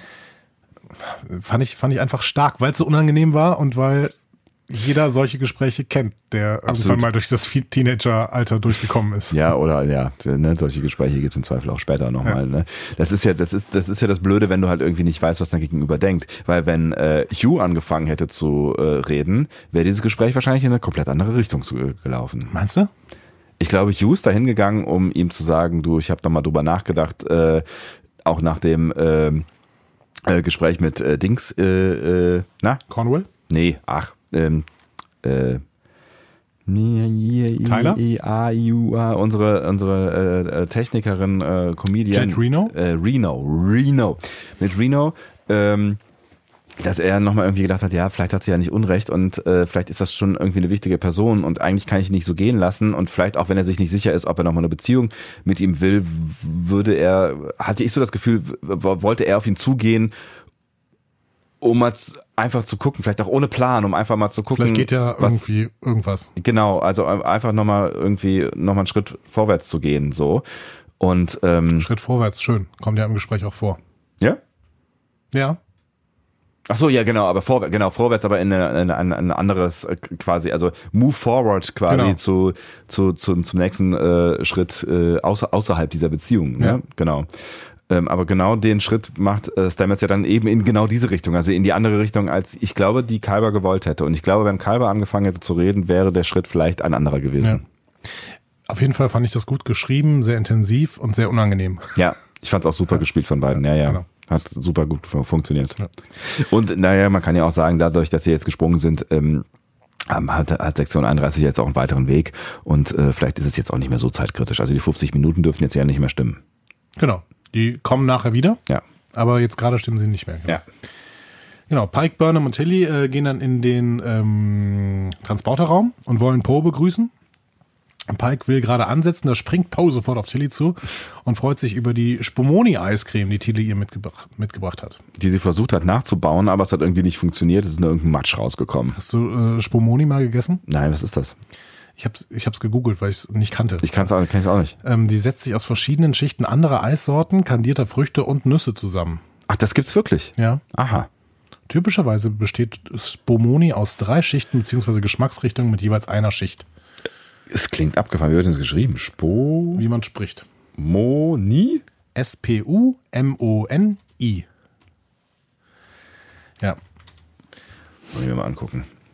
also klingt auf jeden Fall spannend und sieht sehr italienisch aus, weil es irgendwie die, die Landesfarben auch öfter äh, offensichtlich hat. Ähm, ich finde es interessant, dass Poe Dilithiumkristalle rekristallisieren kann, aber den Repla Replikator nicht dazu bringen kann, Eiscreme herzustellen. Entschuldigung, ja, ich bin wieder da. Sieht lecker aus. Ähm, ja, mein Gott, wir haben halt alle unsere Spezialfähigkeiten, ne? Ja, dann ist Poe relativ begeistert, dass Pike ihren Namen aussprechen kann. Ne? Wie heißt er nochmal? Sag's doch nochmal. Mihani Kahali Kapo. ähm, und äh, sie folgt ihm gerne, aber äh, möchte dabei weiter Eis essen, auf jeden Fall. Ja. So. Ist eine coole Figur. Irgendwie. Ja, ist, vor allen Dingen ist sie 17 und das merkt man. ja. So, auch wenn man es vielleicht optisch nicht so hundertprozentig merkt, das hatte ich, glaube ich, im Shorttrack schon gesagt. Ich Ja. finde, die sieht ein bisschen älter aus. Ja, finde ich auch. Aber vom Verhalten her ist sie einfach 17. Ja. So. Und aufgedreht. Definitiv. Ähm, ja, dann lässt sich Poe von der Crew auf den neuesten Stand bringen und provoziert dabei Giorgio ordentlich. Die ist richtig genervt von der. Ja. Ja. Und ähm, plötzlich beginnt sie dann mit einem Löffel in die Luft zu zeichnen. Äh, und Reno erkennt, dass sie Berechnungen anstellt. Sie sagt dann so, so Löffel, e, e gleich mc hoch 2 Quadrat Zeugs. Zeugs, genau. ah, Reno ist in dieser Folge auch wieder echt, echt eine Bereicherung. Ja, und dieser Moment da zwischen den beiden, I like you. Ja. I like you too. ja, klar mögen die sich, weil die beide völlig irre sind, Ja, so, genau. aber Genies. Ja. So, ne? Cool. Ja. Das war auch eine coole Szene. Ja, Ja. voll. Äh, Poe findet dann die Lösung. Technobabble, Technobabble, Technobabble. Auf jeden Fall braucht sie die Energie des Sporenantriebs, um ihren Plan durchzuziehen. Mhm. Bla bla bla bla. Ich habe nicht verstanden, was da passiert. Nee, das kann man Irgendwas nicht mit verstehen. dunkler Energie, Rekristallisation, Zeitkristall, whatever. Was auch immer. So, ja. Ähm, das hieße dann aber, dass die Discovery ohne Sporenantrieb in den Kampf gegen Control gehen müsste. Doof. Mhm. Außerdem noch ein zweites Problem, der Kristall wäre danach hinüber. Mhm. Weil Reno da irgendwas erzählt, ja, das wäre so, als würde man den einfach viel zu schnell laden und dann danach ist er dann ausgebrannt. Ja, es gibt dann noch irgendein Bildnis mit Wasser. Dass man irgendwo reinschüttet, ne? Ja, ich weiß auch nicht genau. Ja. Ja. auf jeden Fall. Äh, Also das, das Ergebnis ist ja das, was zählt. Man kann nur einmal das Ding benutzen und danach ist vorbei. Danach Schicht. Ja. Exakt, genau. Ja. Das äh, ist das größere Problem. Das ist das größere Problem, genau. Also eins von vier, also äh, beides, ne? Also einmal die, die, äh, die Aufladung des Kristalls ist offensichtlich ja ein, ein Problem, weil es halt nicht mal eben kurz geht und dann halt das ähm, Burnham quasi ein One-Way-Ticket hat, ist natürlich das weitaus größere Problem, was dann auch die ganze Crew beschäftigt. Vor allen Dingen Tyler, der ist mich überhaupt nicht amused Ja. darüber. Ähm, vor allen Dingen, weil der Plan irgendwie noch so ein paar Lücken hat. Durchaus. Aber, wie Burnham sagt, trust the mystery. Wieder so ein Satz, das mag ich nicht. Vielleicht hat sie sich heimlich zwischendurch irgendwie mit Pike betrunken oder so. Ja, und sie sind beide Kreationisten geworden, oder was? Also offensichtlich. Schwierig. Schwierig, schwierig, schwierig. Naja, gut. Äh, Control braucht jetzt wieder nur eine Stunde. Das ist wieder der Moment. Hat aufgeholt, ja. Genau. Also los geht's. Und Burnham darf noch eine Abschiedsrede halten. So viel Zeit muss sein. Aber was für eine? Also original Erich Mielke Zitat, ne? Also I love you, all of you. ich liebe euch doch alle. Aber es Ja, war aber schon. du hast halt die Stasi aufgebaut. ja, aber Michael, das ist unsere, unsere, unsere nette Michael. Ich fand das schon, schon auch eine emotionale äh, Szene irgendwie. ja, Also schon. ich finde, das hat Das schon, hat schon funktioniert. das hat schon jeden Fall. funktioniert. Aber I love you, all of you. Ich weiß nicht. es ist, halt, äh, äh, nimm- zieh mal den, den, den äh, Amerikaner, Amerik amerikanischen Faktor ab. Es, da war ein bisschen, es war ein bisschen dick an dem Moment. Ja. So. Es war halt, es ist halt auch immer so ein bisschen seltsam, dass dann genau in diesen Momenten, aber das ist halt, das braucht halt eine Serie, so, ne? Also wir wollen ja klar. Emotionen haben, so, ne? Also wenn im realen Leben würdest du wahrscheinlich irgendwie entweder zu allen zusammen, äh, zu allen, zu allen nacheinander gehen oder du hast halt eben keine Zeit, weil dir irgendeine universumszerstörende KI auf der Ferse ist und du vielleicht andere Dinge zu tun hast, als die Leute zu nerven mit deinem Gefühlsgelaber. Ja, deswegen. Ja, Saru hätte gesagt, so, lass mal weitermachen. ja. Ähm, Poe und Tilly arbeiten an diesem Energiegerät. Ähm, das sieht ein wenig organisch aus, finde ich. Ja, finde ich auch. Und äh, ich war ein bisschen überrascht, dass sie das dann hinterher wegträgt. Also das sah, irgendwie sah das für mich wie fest installiert aus und dann nimmt die das Ding und trägt es weg. Fand ich komisch. Ja. Tilly nennt es auch weird. Ja. Ähm, Ich hätte es mir auch größer vorgestellt. keine Ahnung, da läuft ja irgendwie so eine Energieleitung dahin. Ich weiß nicht, wo. wo Aus dem Nichts. Keine Ahnung. Ja. Sie sagen sich gegenseitig auf jeden Fall nochmal, wie toll sie sich finden. Mhm. Und Poe macht Tilly dann auch klar, ja, übrigens, ich bleib hier und ziehe das Ding mit euch durch. Ne? Auch wenn ich die Queen bin. Mhm. Und auch mit dem Wissen, dass das Ganze nach hinten losgehen kann. Absolut. Mhm. Ich fand das trotzdem nicht so überraschend wie Tilly. Also Tilly ist ja sehr überrascht und sagt so, hä, aber es geht doch nicht, du bist so die Queen und sowas. Also, der, sie bleibt ja da, weil da ein Kampf bevorsteht. Mhm. Und das ist immerhin ein Kampf mit einer lebensauslöschenden Computerspezies. Auch wenn die das alle so entspannt sehen. Das erklärt sie dann ja auch, ne? Ja. So, das erklärt sie dann ja auch. Es geht ja auch hier auch um, um das Schicksal meines Volkes. Also sorge Ja. ich dafür, dass es meinem Volk gut geht und Genau. tue das, was ich kann. Also was hat sie zu verlieren, wenn sie da mitmacht? Ja. So, eigentlich müssen alle mitmachen. Weil Ja. wenn die Föderation verliert, ist ja Sahir auch kaputt und alle anderen auch. Ja. So. Ähm, deswegen finde ich auch gut, dass sie vorher erklärt haben, dass sie keinen keinen, ähm, hier, hier Unterstützung rufen können. Ach so, ja, ja, genau. So. Ja. Finde ich total wichtig. Ja. Schön auch, dass äh, Poe nochmal sagt, sie braucht ein Planck-Level an Energie für ihren Plan. Ja, das heißt, ähm, sie kennt sich nicht nur mit äh, Wissenschaftsgeschichte von Sahir aus, sondern auch mit Wissenschaft, Wissenschaftsgeschichte der Erde. Ne, Max Planck ist eh ein Begriff offensichtlich. Ja. Ne? So. Ja. Und äh, dann darf sich Giorgio auch nochmal über Burnhams Plan aufregen. Sie ist nämlich genervt, Zitat, und das hat mir sehr gefallen, von Burnhams Märtyrerkomplex. ja, Ja. ist was dran. Direkt von den Hatern aus Twitter copy gepastet Genau. ins Skript hinein. Warum bist du eigentlich immer die Mary Sue? Aber, aber genau, also das, das, das, ich, es ist natürlich, glaub, also ich würde sagen, es ist so eine ironische Anspielung auch aus dem Writers Room auf das Feedback ähm, Ja, auf die schon. Serie, ne? Und es gibt ja durchaus Leute, die das sehr nervt, dass Michael nun mal Michael ist. Und ich habe es ja eben schon mal angedeutet, man kann natürlich auch es ist jetzt das zweite Mal innerhalb von vier Folgen, dass Michael sich opfert for greater good. So, ne? Und äh, Die will unbedingt. Ja. Das, das ist halt die, der Kommentar darauf. Du hast einen Märtyrerkomplex. Ja. Ich meine, mal abgesehen davon, dass es natürlich auch ein Stück weit so geschrieben ist, dass Michael immer diejenige ist, äh, die es halt richt, nur richten kann. Ne? Also wenn der Anzug nun mal nur mit ihr funktioniert, dann ist es halt so. Und wenn sie nun mal die Tochter von äh, so, na, also es war ja zweimal ja. die DNA der Grund am Ende, ne? Für das, das ganze Prozedere. Michael will sich das auf jeden Fall alles nicht anhören. Nee. Deswegen äh, lässt sie Giorgio mehr oder weniger stehen.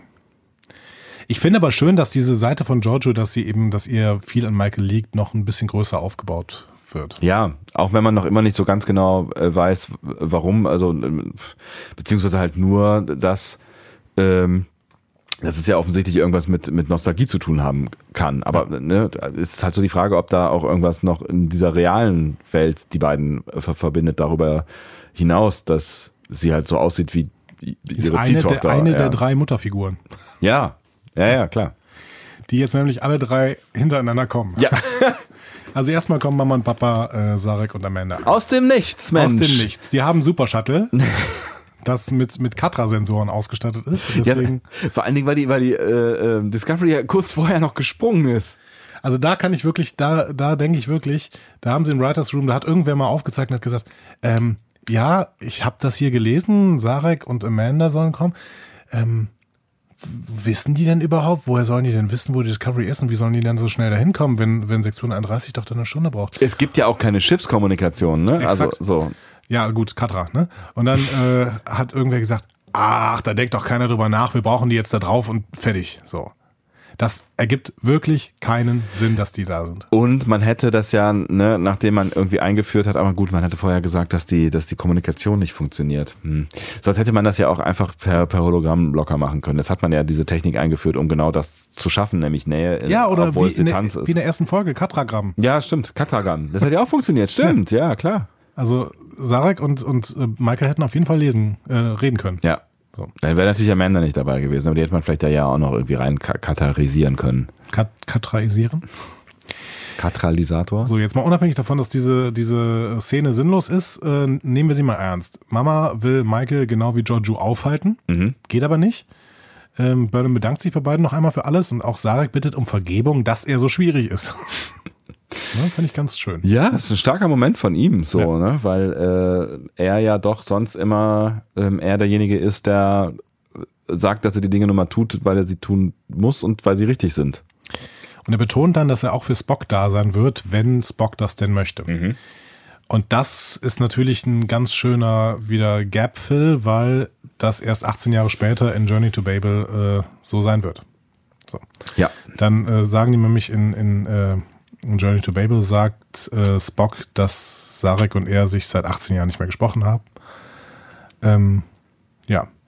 Und Sarek sagt hier quasi, dass ähm, er sich von Spock distanzieren wird, aber da, da ist, wenn Spock ihn braucht. Ja.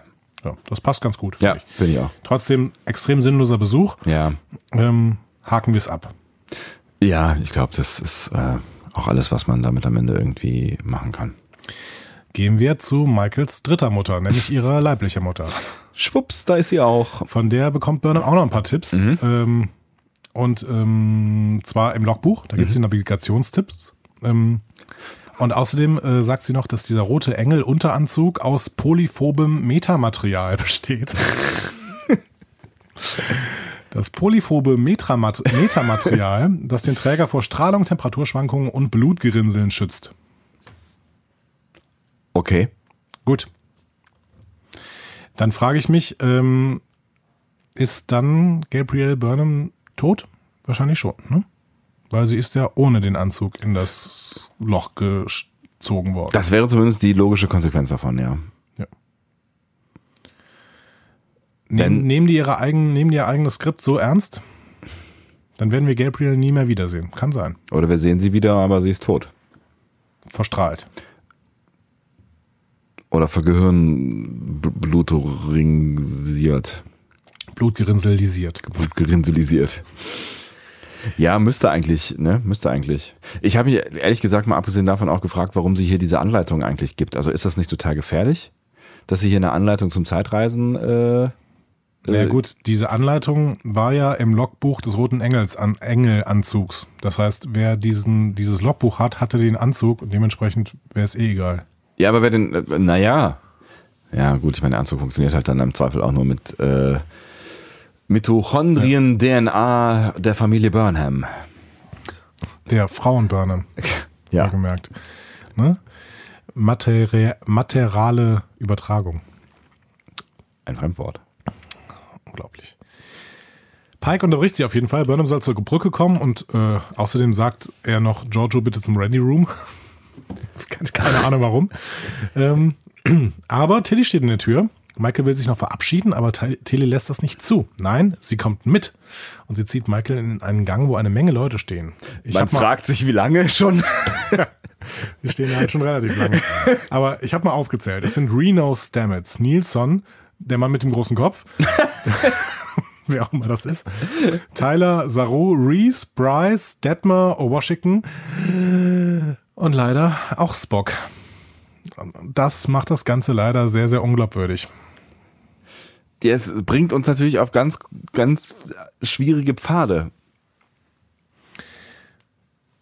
Ja, sehr schwierige Pfade, weil Spock darf nicht hin. Also darf, Spock darf nicht in die Zukunft reisen. Spock darf nicht in die Zukunft reisen, auf gar keinen Fall. Never ever. Sprechen wir später drüber. Ähm, Michael will gern intervenieren, aber das lassen die anderen nicht zu. Dann will sie sich bedanken, aber das lässt Saru auch nicht zu, weil er sagt, so Leute, wir haben jetzt lang genug hier rumgestanden, 20 Minuten haben wir jetzt gestanden und gewartet. Und die, die, auf der Brücke ist kein Arsch mehr. Ja. genau. Äh, Arbeit, ist, Arbeit steht an. So, dann geht die Crew, aber Tyler zieht Michael noch einmal kurz zu sich, mhm. zum Erstaunen von Saru übrigens, der nochmal kurz aus dem Turbolift so rausgetreten, was ist da los? ähm, und Tyler sagt, Michael, er geht doch nicht mit. Mhm. Denn er muss ja die Rolle im Spin-off der 630 übernehmen. ich habe ja einen Vertrag unterschrieben. tut mir leid. ja, in dem Fall geht leider Job vor. Es tut mir leid, Fernbeziehung ist doof und deswegen lassen wir das doch gleich. Ähm, nein, also es funktioniert ja in der Handlung durchaus auch wirklich, dass er sagt ja, also er sagt ja, jemand muss bei der Sektion 31 hier im Inner Circle bleiben, damit man hier irgendwie äh, das alles wieder herrichten kann, was hier Sektion 31, also beziehungsweise was Control angerichtet hat verstehe ich schon, ist auch für die Logik der, der Handlung irgendwie sinnvoll, aber natürlich schwingt hier die ganze Zeit mit, ja, ich werde die Serie verlassen, weil äh, Spin-off. Ja. Ja, ja, klar. Trotzdem könnte man halt auch so irgendwie sagen, so wie, also ich meine, Gibt es nicht noch ein paar andere Leute, die da den Job auch übernehmen können? Gibt es da nicht noch, also offensichtlich scheint die Sektion 31 ja zu der Zeit ziemlich groß zu sein, wenn die über 30 Schiffe haben. Ja, aber es sind nur drei Leute. Und du meinst, Control ist halt, also Leland ist verbraucht, weil Control, Georgiou ist halt nicht die vertrauenswürdigste Kandidatin im Universum. Richtig, deswegen Also bleibt nur noch Tyler. Ja, ja okay. Die ganzen Admiräle sind kaputt. Äh, das stimmt. Ja, das waren ja auch Admirals. Äh, waren es doch nicht, war doch Control.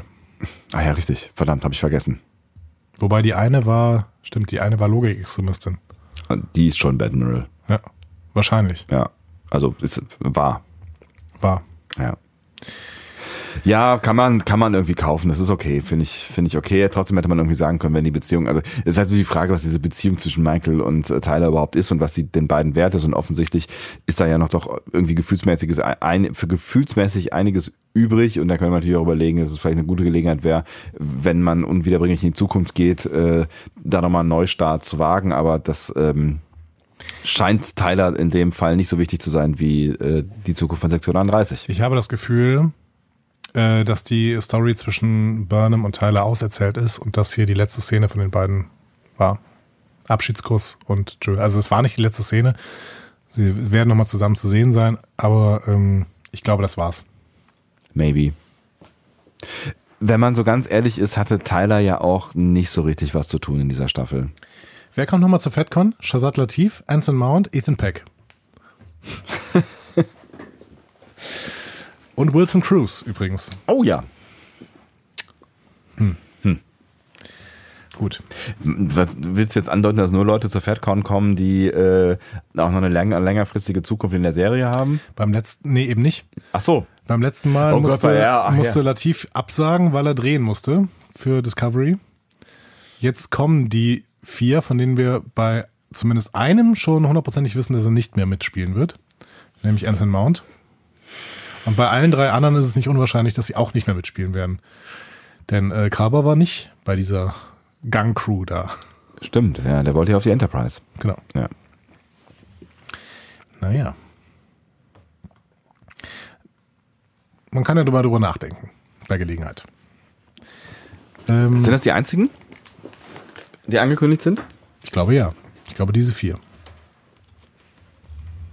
Du suchst das in der Zeit mal äh, raus. Das, du kannst, der, ja, kannst ja schon mal weitermachen. Genau, genau, ich erzähle diese wunderbare, schöne ähm, Szene, ähm, die jetzt kommt. Saru nimmt noch eine Nachricht für Sirana auf, Tilly für ihre Mutter, Washington für jemanden, wahrscheinlich für ihre Familie. Detmar macht eine Nachricht für Tazzy, ihre beste Freundin offensichtlich. Mhm.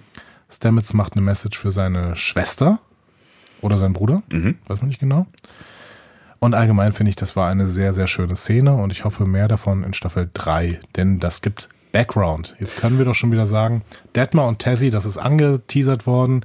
Wenn jetzt in der achten Folge der dritten Staffel kommt, dass Tessie in Gefahr ist auf der Erde, ähm, ob das jetzt kommen kann, weiß ich nicht, aber ähm, dann haben wir die Backstory von Detmar schon mal beleuchtet. Minimal. Ja. ja. Na, ich fand es auch, dass ich fand, also das, das war vielleicht auch die, die am emotional stimmigsten Szene, was so Abschiede angeht, finde ich. Ähm, auch besser als die, die Michael-Verabschiedungsrede vorher, fand ich. Und sie, ich liebe euch alle. und sie hat halt, die hat halt Tiefe gegeben und ich fand es auch schön, dass da, da äh, Washington zum Beispiel irgendwie mal drei Sätze sagen durfte. Endlich nochmal. Ja. Und übrigens, ich kann das bestätigen, um kurz den Einschub hier noch äh, zu Ende zu bringen, das, was du gerade eben äh, gesagt hast, auf der FedCon-Seite habe ich jetzt gerade mal geguckt. Ethan Peck, äh, Wilson Cruz, Shazad Latif, Anson Mount. Ich glaube sonst keiner. Bruce Boxleitner. Der spielt auch nicht in der nächsten Staffel Discovery mit. Wäre das nicht geil, wenn der, Schade eigentlich. Wenn der, der nächste Captain werden würde? Captain Bruce, aber er muss dann auch bitte Captain Bruce Boxleitner sein. ah, schön. Okay. Ähm, dann kommt Michael wieder auf die Brücke wo Pike wieder seine Enterprise-Uniform trägt. Ja. Ähm, Detmar bringt etwas Abstand zwischen Sahia und der Discovery. Pike hält noch eine Mini-Rede und setzt einen neuen Captain ein. Saru? Ist dir das aufgefallen? Ja, du nee. guckst gerade so verwirrt? Äh, ich dachte, wir, wir müssen die Captain-Diskussion nochmal führen. Sagt, das sagt Saru das, das später. Sagt Saru später, aber erstmal wird er von Pike als neuer Captain eingesetzt. Echt? Ja. Ich dachte, der Satz endet dann irgendwie und dann braucht die Discovery ja noch einen neuen Captain, sagt er dann irgendwie sowas und äh, dann setzt er Saru ein? Ja, er guckt Saru an und Saru setzt sich daran, ne, da, äh, dafür auf den Captain Chair. Nee, der wird ja erstmal stehen. Nein. Er setzt Saru ein in diesem Moment. Habe ich nicht verstanden. So. Vielleicht habe ich es aber auch, auch äh, über, über, äh, überschlafen. Saru sagt dann, da hast du recht, er sagt dann, ja, gibt's noch viele Dinge, äh, diese, diese Captain-Sache klären wir später.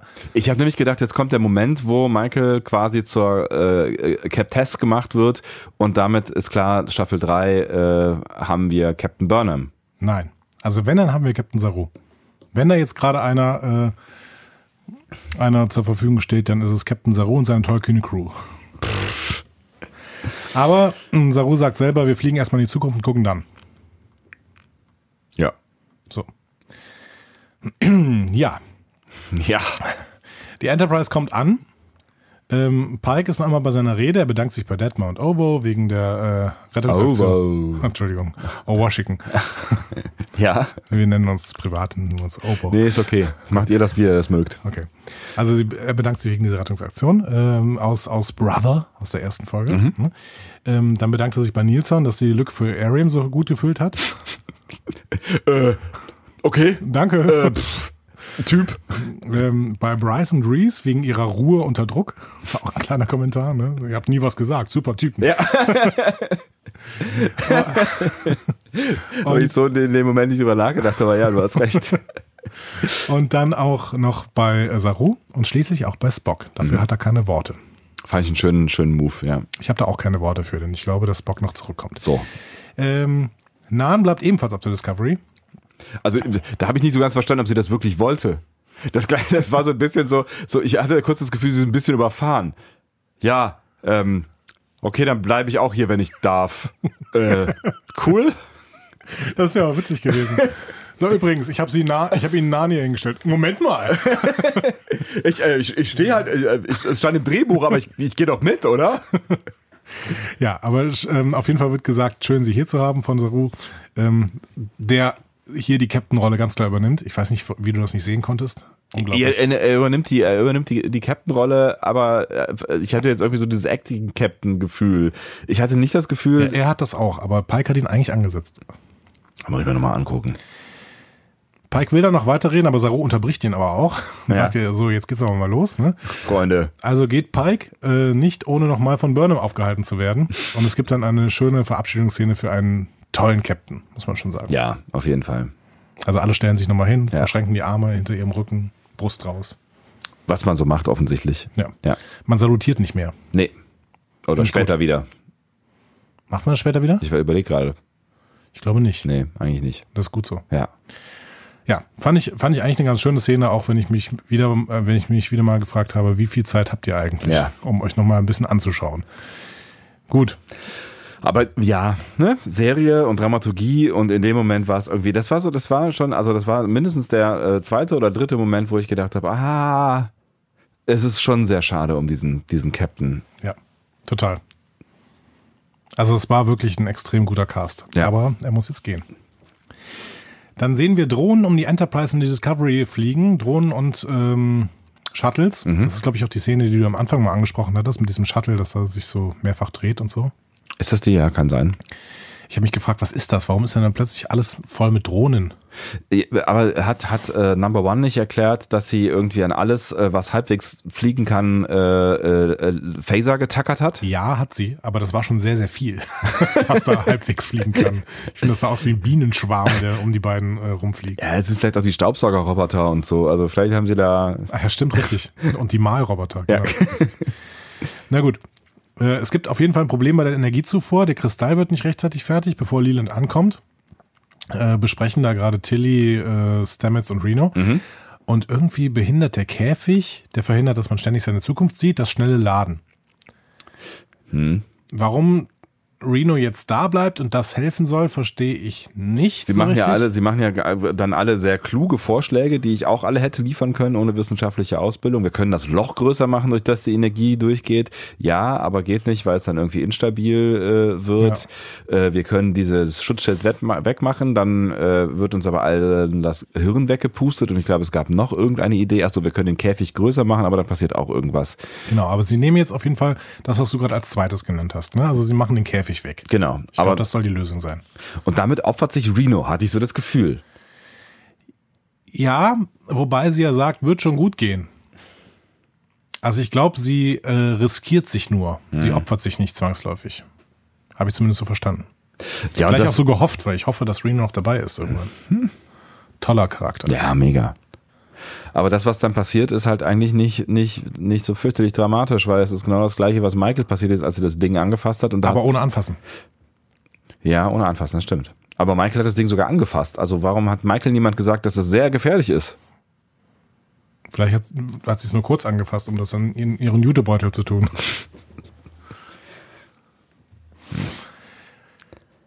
Naja, auf jeden Fall sieht Reno auch diese Zukunft der angeschossenen Enterprise. Ja, Mit dem Torpedo. Torpedo drin, der nicht detoniert. Ja. Ich, bin, ich, ich weiß nicht, es kam äh, auch auf Twitter die Frage von dem lieben Sascha, liebe Grüße an dieser Stelle. Ähm, ist das jetzt auch eine unabänderliche Zukunft, die Reno und Michael jetzt hier sehen? Eigentlich nicht, oder? Nur Pike hat sich das Schicksal erkauft auf ähm, Boret. Ja, das ist das- Borat. Borat. Das ist halt so die Frage. Ich habe ja auch nicht verstanden, wo der Unterschied zwischen diesen ganzen Visionen ist, weil äh, bei, bei Pike war es ja echt so, dass, ähm, dass der Preis quasi dafür, dass er den Kristall mitnehmen durfte, diese Vision war und damit halt auch die unabänderliche Zukunft, die man in dieser Vision gesehen hat. Aber jetzt kriegen halt auch hier random Leute irgendwelche Visionen. Ist, was bedeutet das denn dann am Ende? Ich habe ich keine ich, Ahnung. ich habe so verstanden, dass sie nur eine mögliche Zukunft sehen, bei der man auch intervenieren kann. Im Gegensatz zu Pike, der das Tribut gezahlt hat auf Boret, dass diese Zukunft, die er gesehen hat, unabänderlich ist. Ja, aber es kann ja schon auch sein, dass, ich meine, wir sehen ja nicht, nicht, dass die Enterprise zerstört wird zum Beispiel. Also klar, dass ähm, die Version von Michael, die war ja schon ein bisschen dezidierter, da werden halt eine ganze Reihe von Leuten umgebracht. Ähm, aber das waren auch alles Leute, die auf der Discovery waren. Die Discovery wird sich ja jetzt dann möglicherweise aus dieser äh, Zeitnummer verabschieden. Wir werden sehen. Ähm, aber dass die Enterprise äh, ein Torpedo äh, im, im, im Schiff stecken hat, das kann ja durchaus passieren. Kann passieren. Wir Ja. werden sehen. Das, das wird ja auch nichts mit der Zeit oder mit der Enterprise oder mit sonst irgendwie machen. Ja. Pike verlässt die Discovery.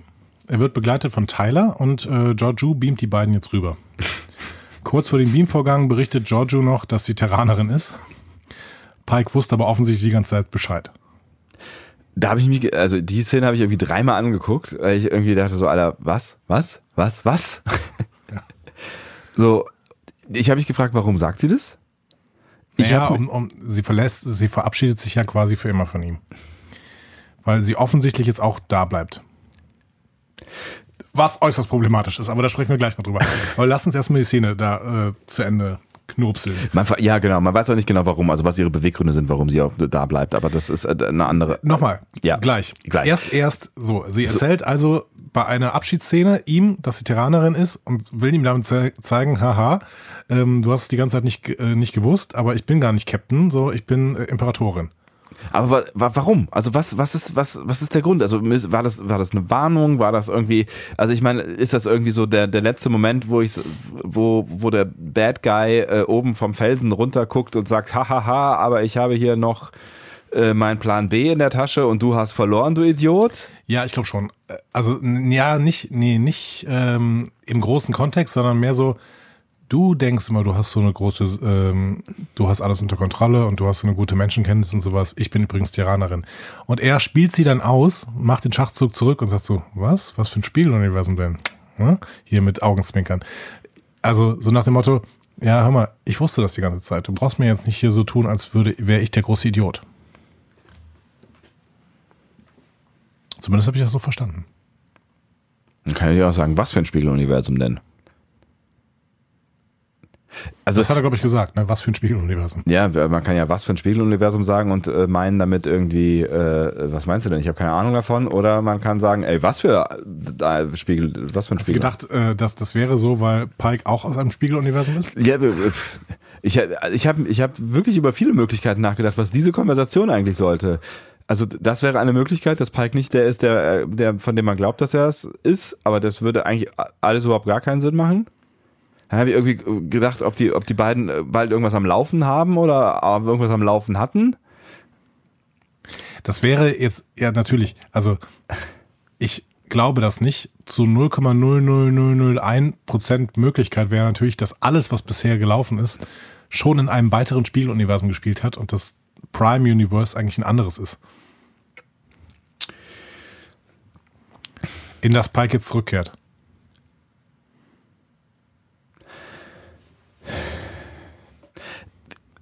Die Frage ist ja, Aber das ist Quatsch. die Frage ist ja, warum gibt es diese Szene? Was will uns diese Szene sagen? Humor zwischen Giorgio und Pike und macht die Pike noch ein bisschen größer macht und Giorgio im Endeffekt so ein bisschen ins Leere laufen lässt. Das war für mich die Funktion und das hat auch funktioniert. Du, bei dir offensichtlich nicht, denn du hast seitdem nicht mehr auf die Folge achten können, weil du die ganze Zeit nachgedacht hast. Habe die ganze Zeit während dieser ganzen Folge ununterbrochen nachgedacht. Unentspanntes Gucken ist das. Keine Ahnung, ich habe ich hab wirklich drüber nachgedacht, was, was, was soll das? Also, also, also zu welchem Zweck sollte man genau das hier an dieser Stelle ähm, machen? Ja, weil die normale Reaktion wäre ja gewesen, dass Pike so sagt, what? Ne, so ungefähr. Ne? Aber nein, wir wollen den Pike sehen, der auch das wusste. Der halt über den Dingen steht und sagt so, ja, mein Gott. Hm? Oder sie wollen uns halt hier schon mal irgendeinen Hinweis auf irgendwas geben. Nee, glaube ich nicht. Auf was denn? Spekulier doch mal. Du hast ja gerade schon gemacht.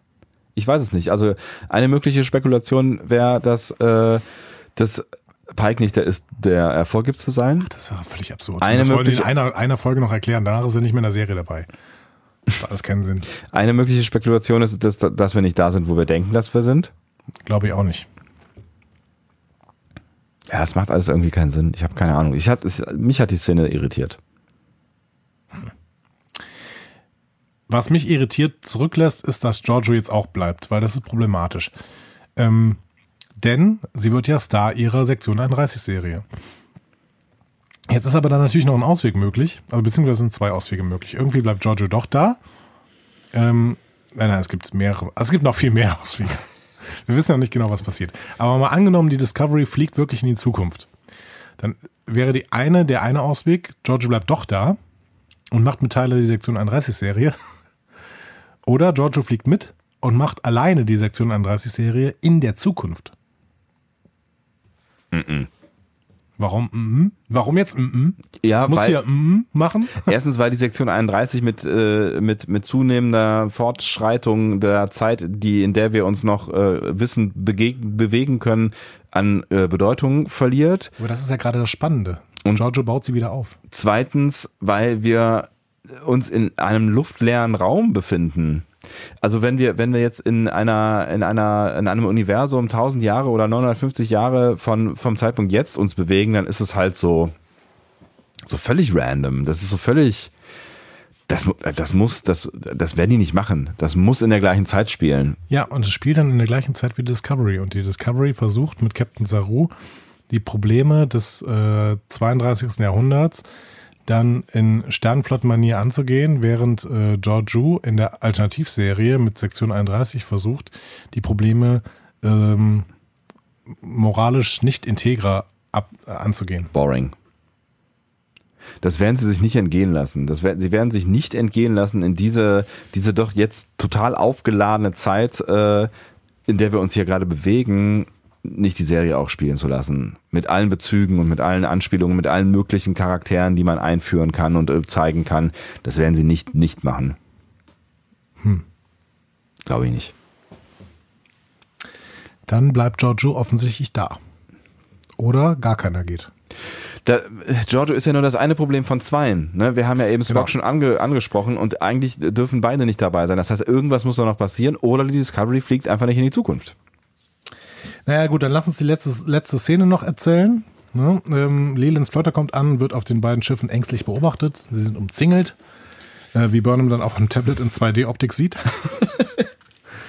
auch da wieder übrigens, alle Schiffe liegen auf derselben Ebene quasi mhm. im All, was ja. keinerlei Sinn ergibt. Nee. Ne? So. Ähm, also die haben irgendwelche Winkelstabilisatoren, die sie auch mit ihren Feinden austauschen oder sowas. Du musst dreidimensional denken, Marty. Sehr schön. Ähm, und Saru ruft zum Kampf auf. Ähm, auf zum Kampf. Genau.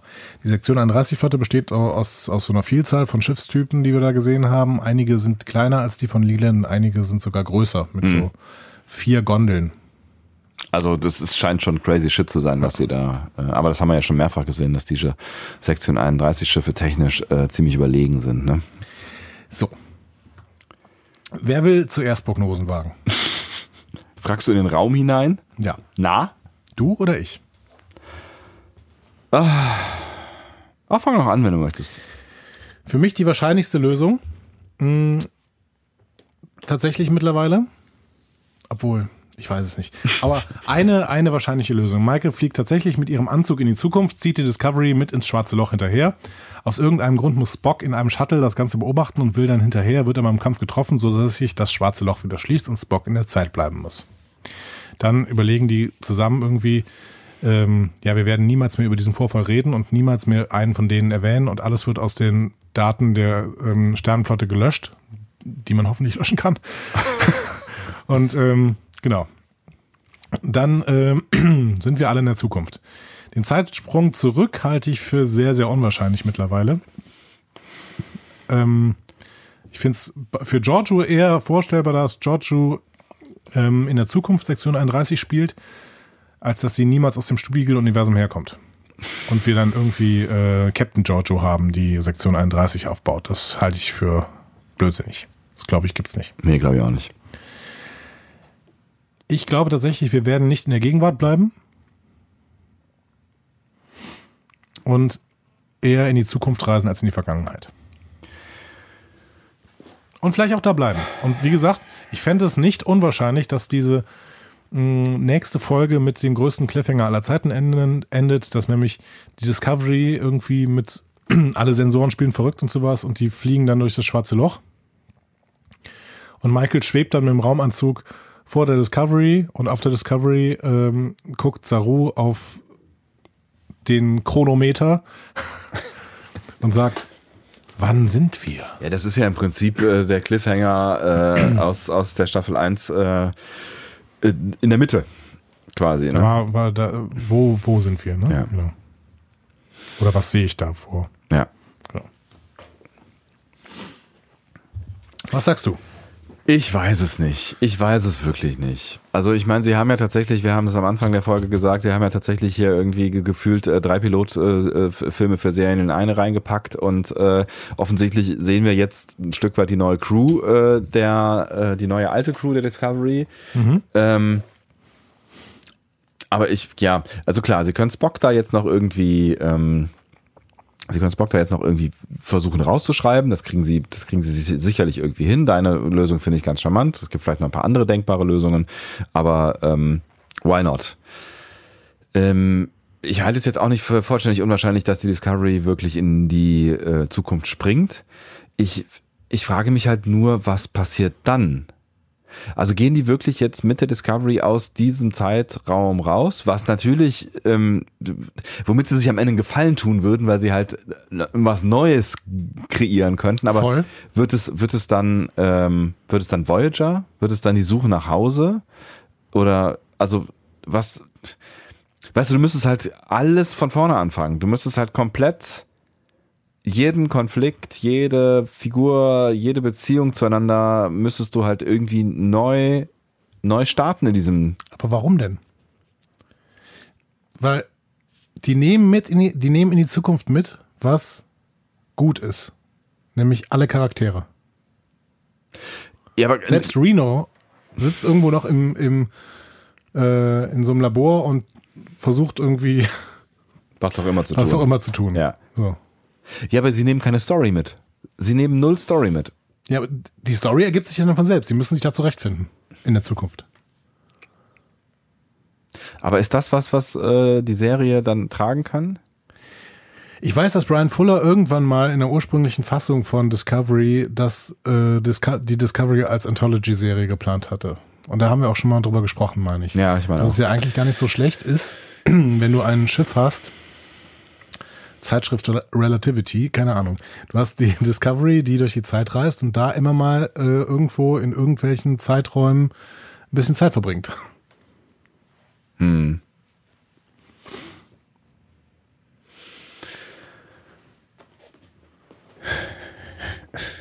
Ja, ich meine, äh, klar, wie, wie gesagt, es gibt halt, es gibt halt äh, viele Möglichkeiten und alle Freiheiten.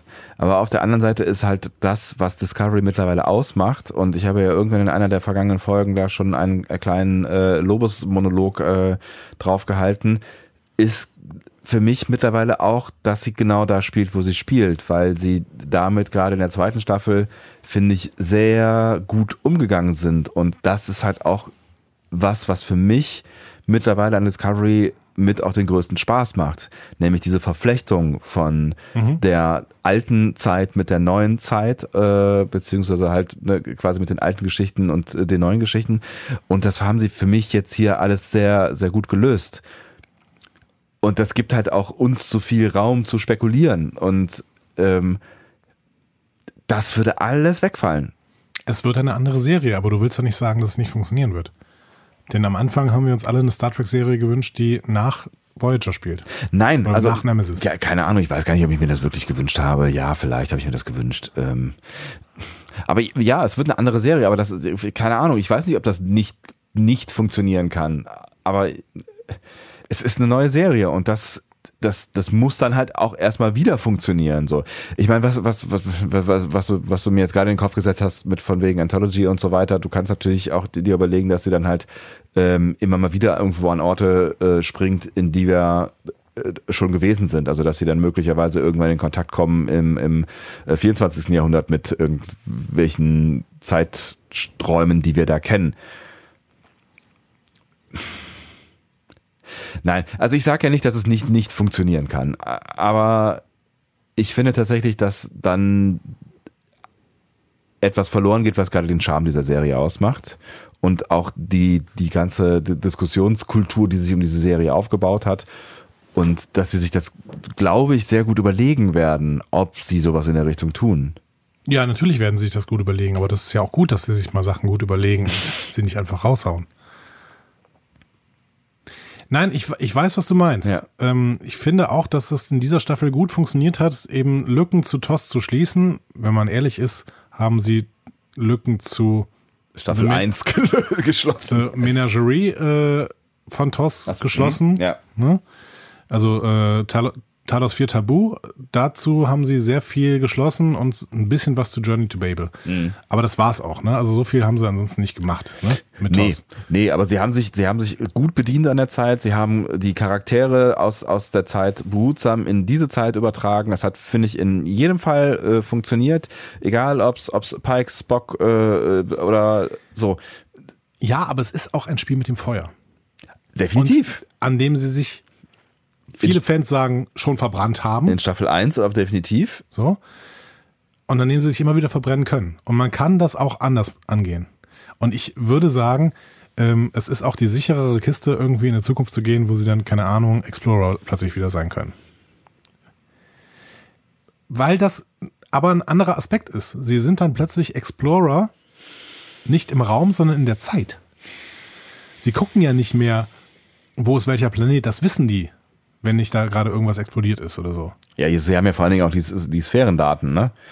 Die, die offensichtlich äh, das komplette Wissen sämtlicher Universen, äh, sonst irgendwie der, der was auch immer beinhaltet. Die könnten sogar noch problematisch werden, ja. Aber grundsätzlich können sie, äh, keine Ahnung, die können nach Bajor fliegen, die, weil sie wissen, wo es ist.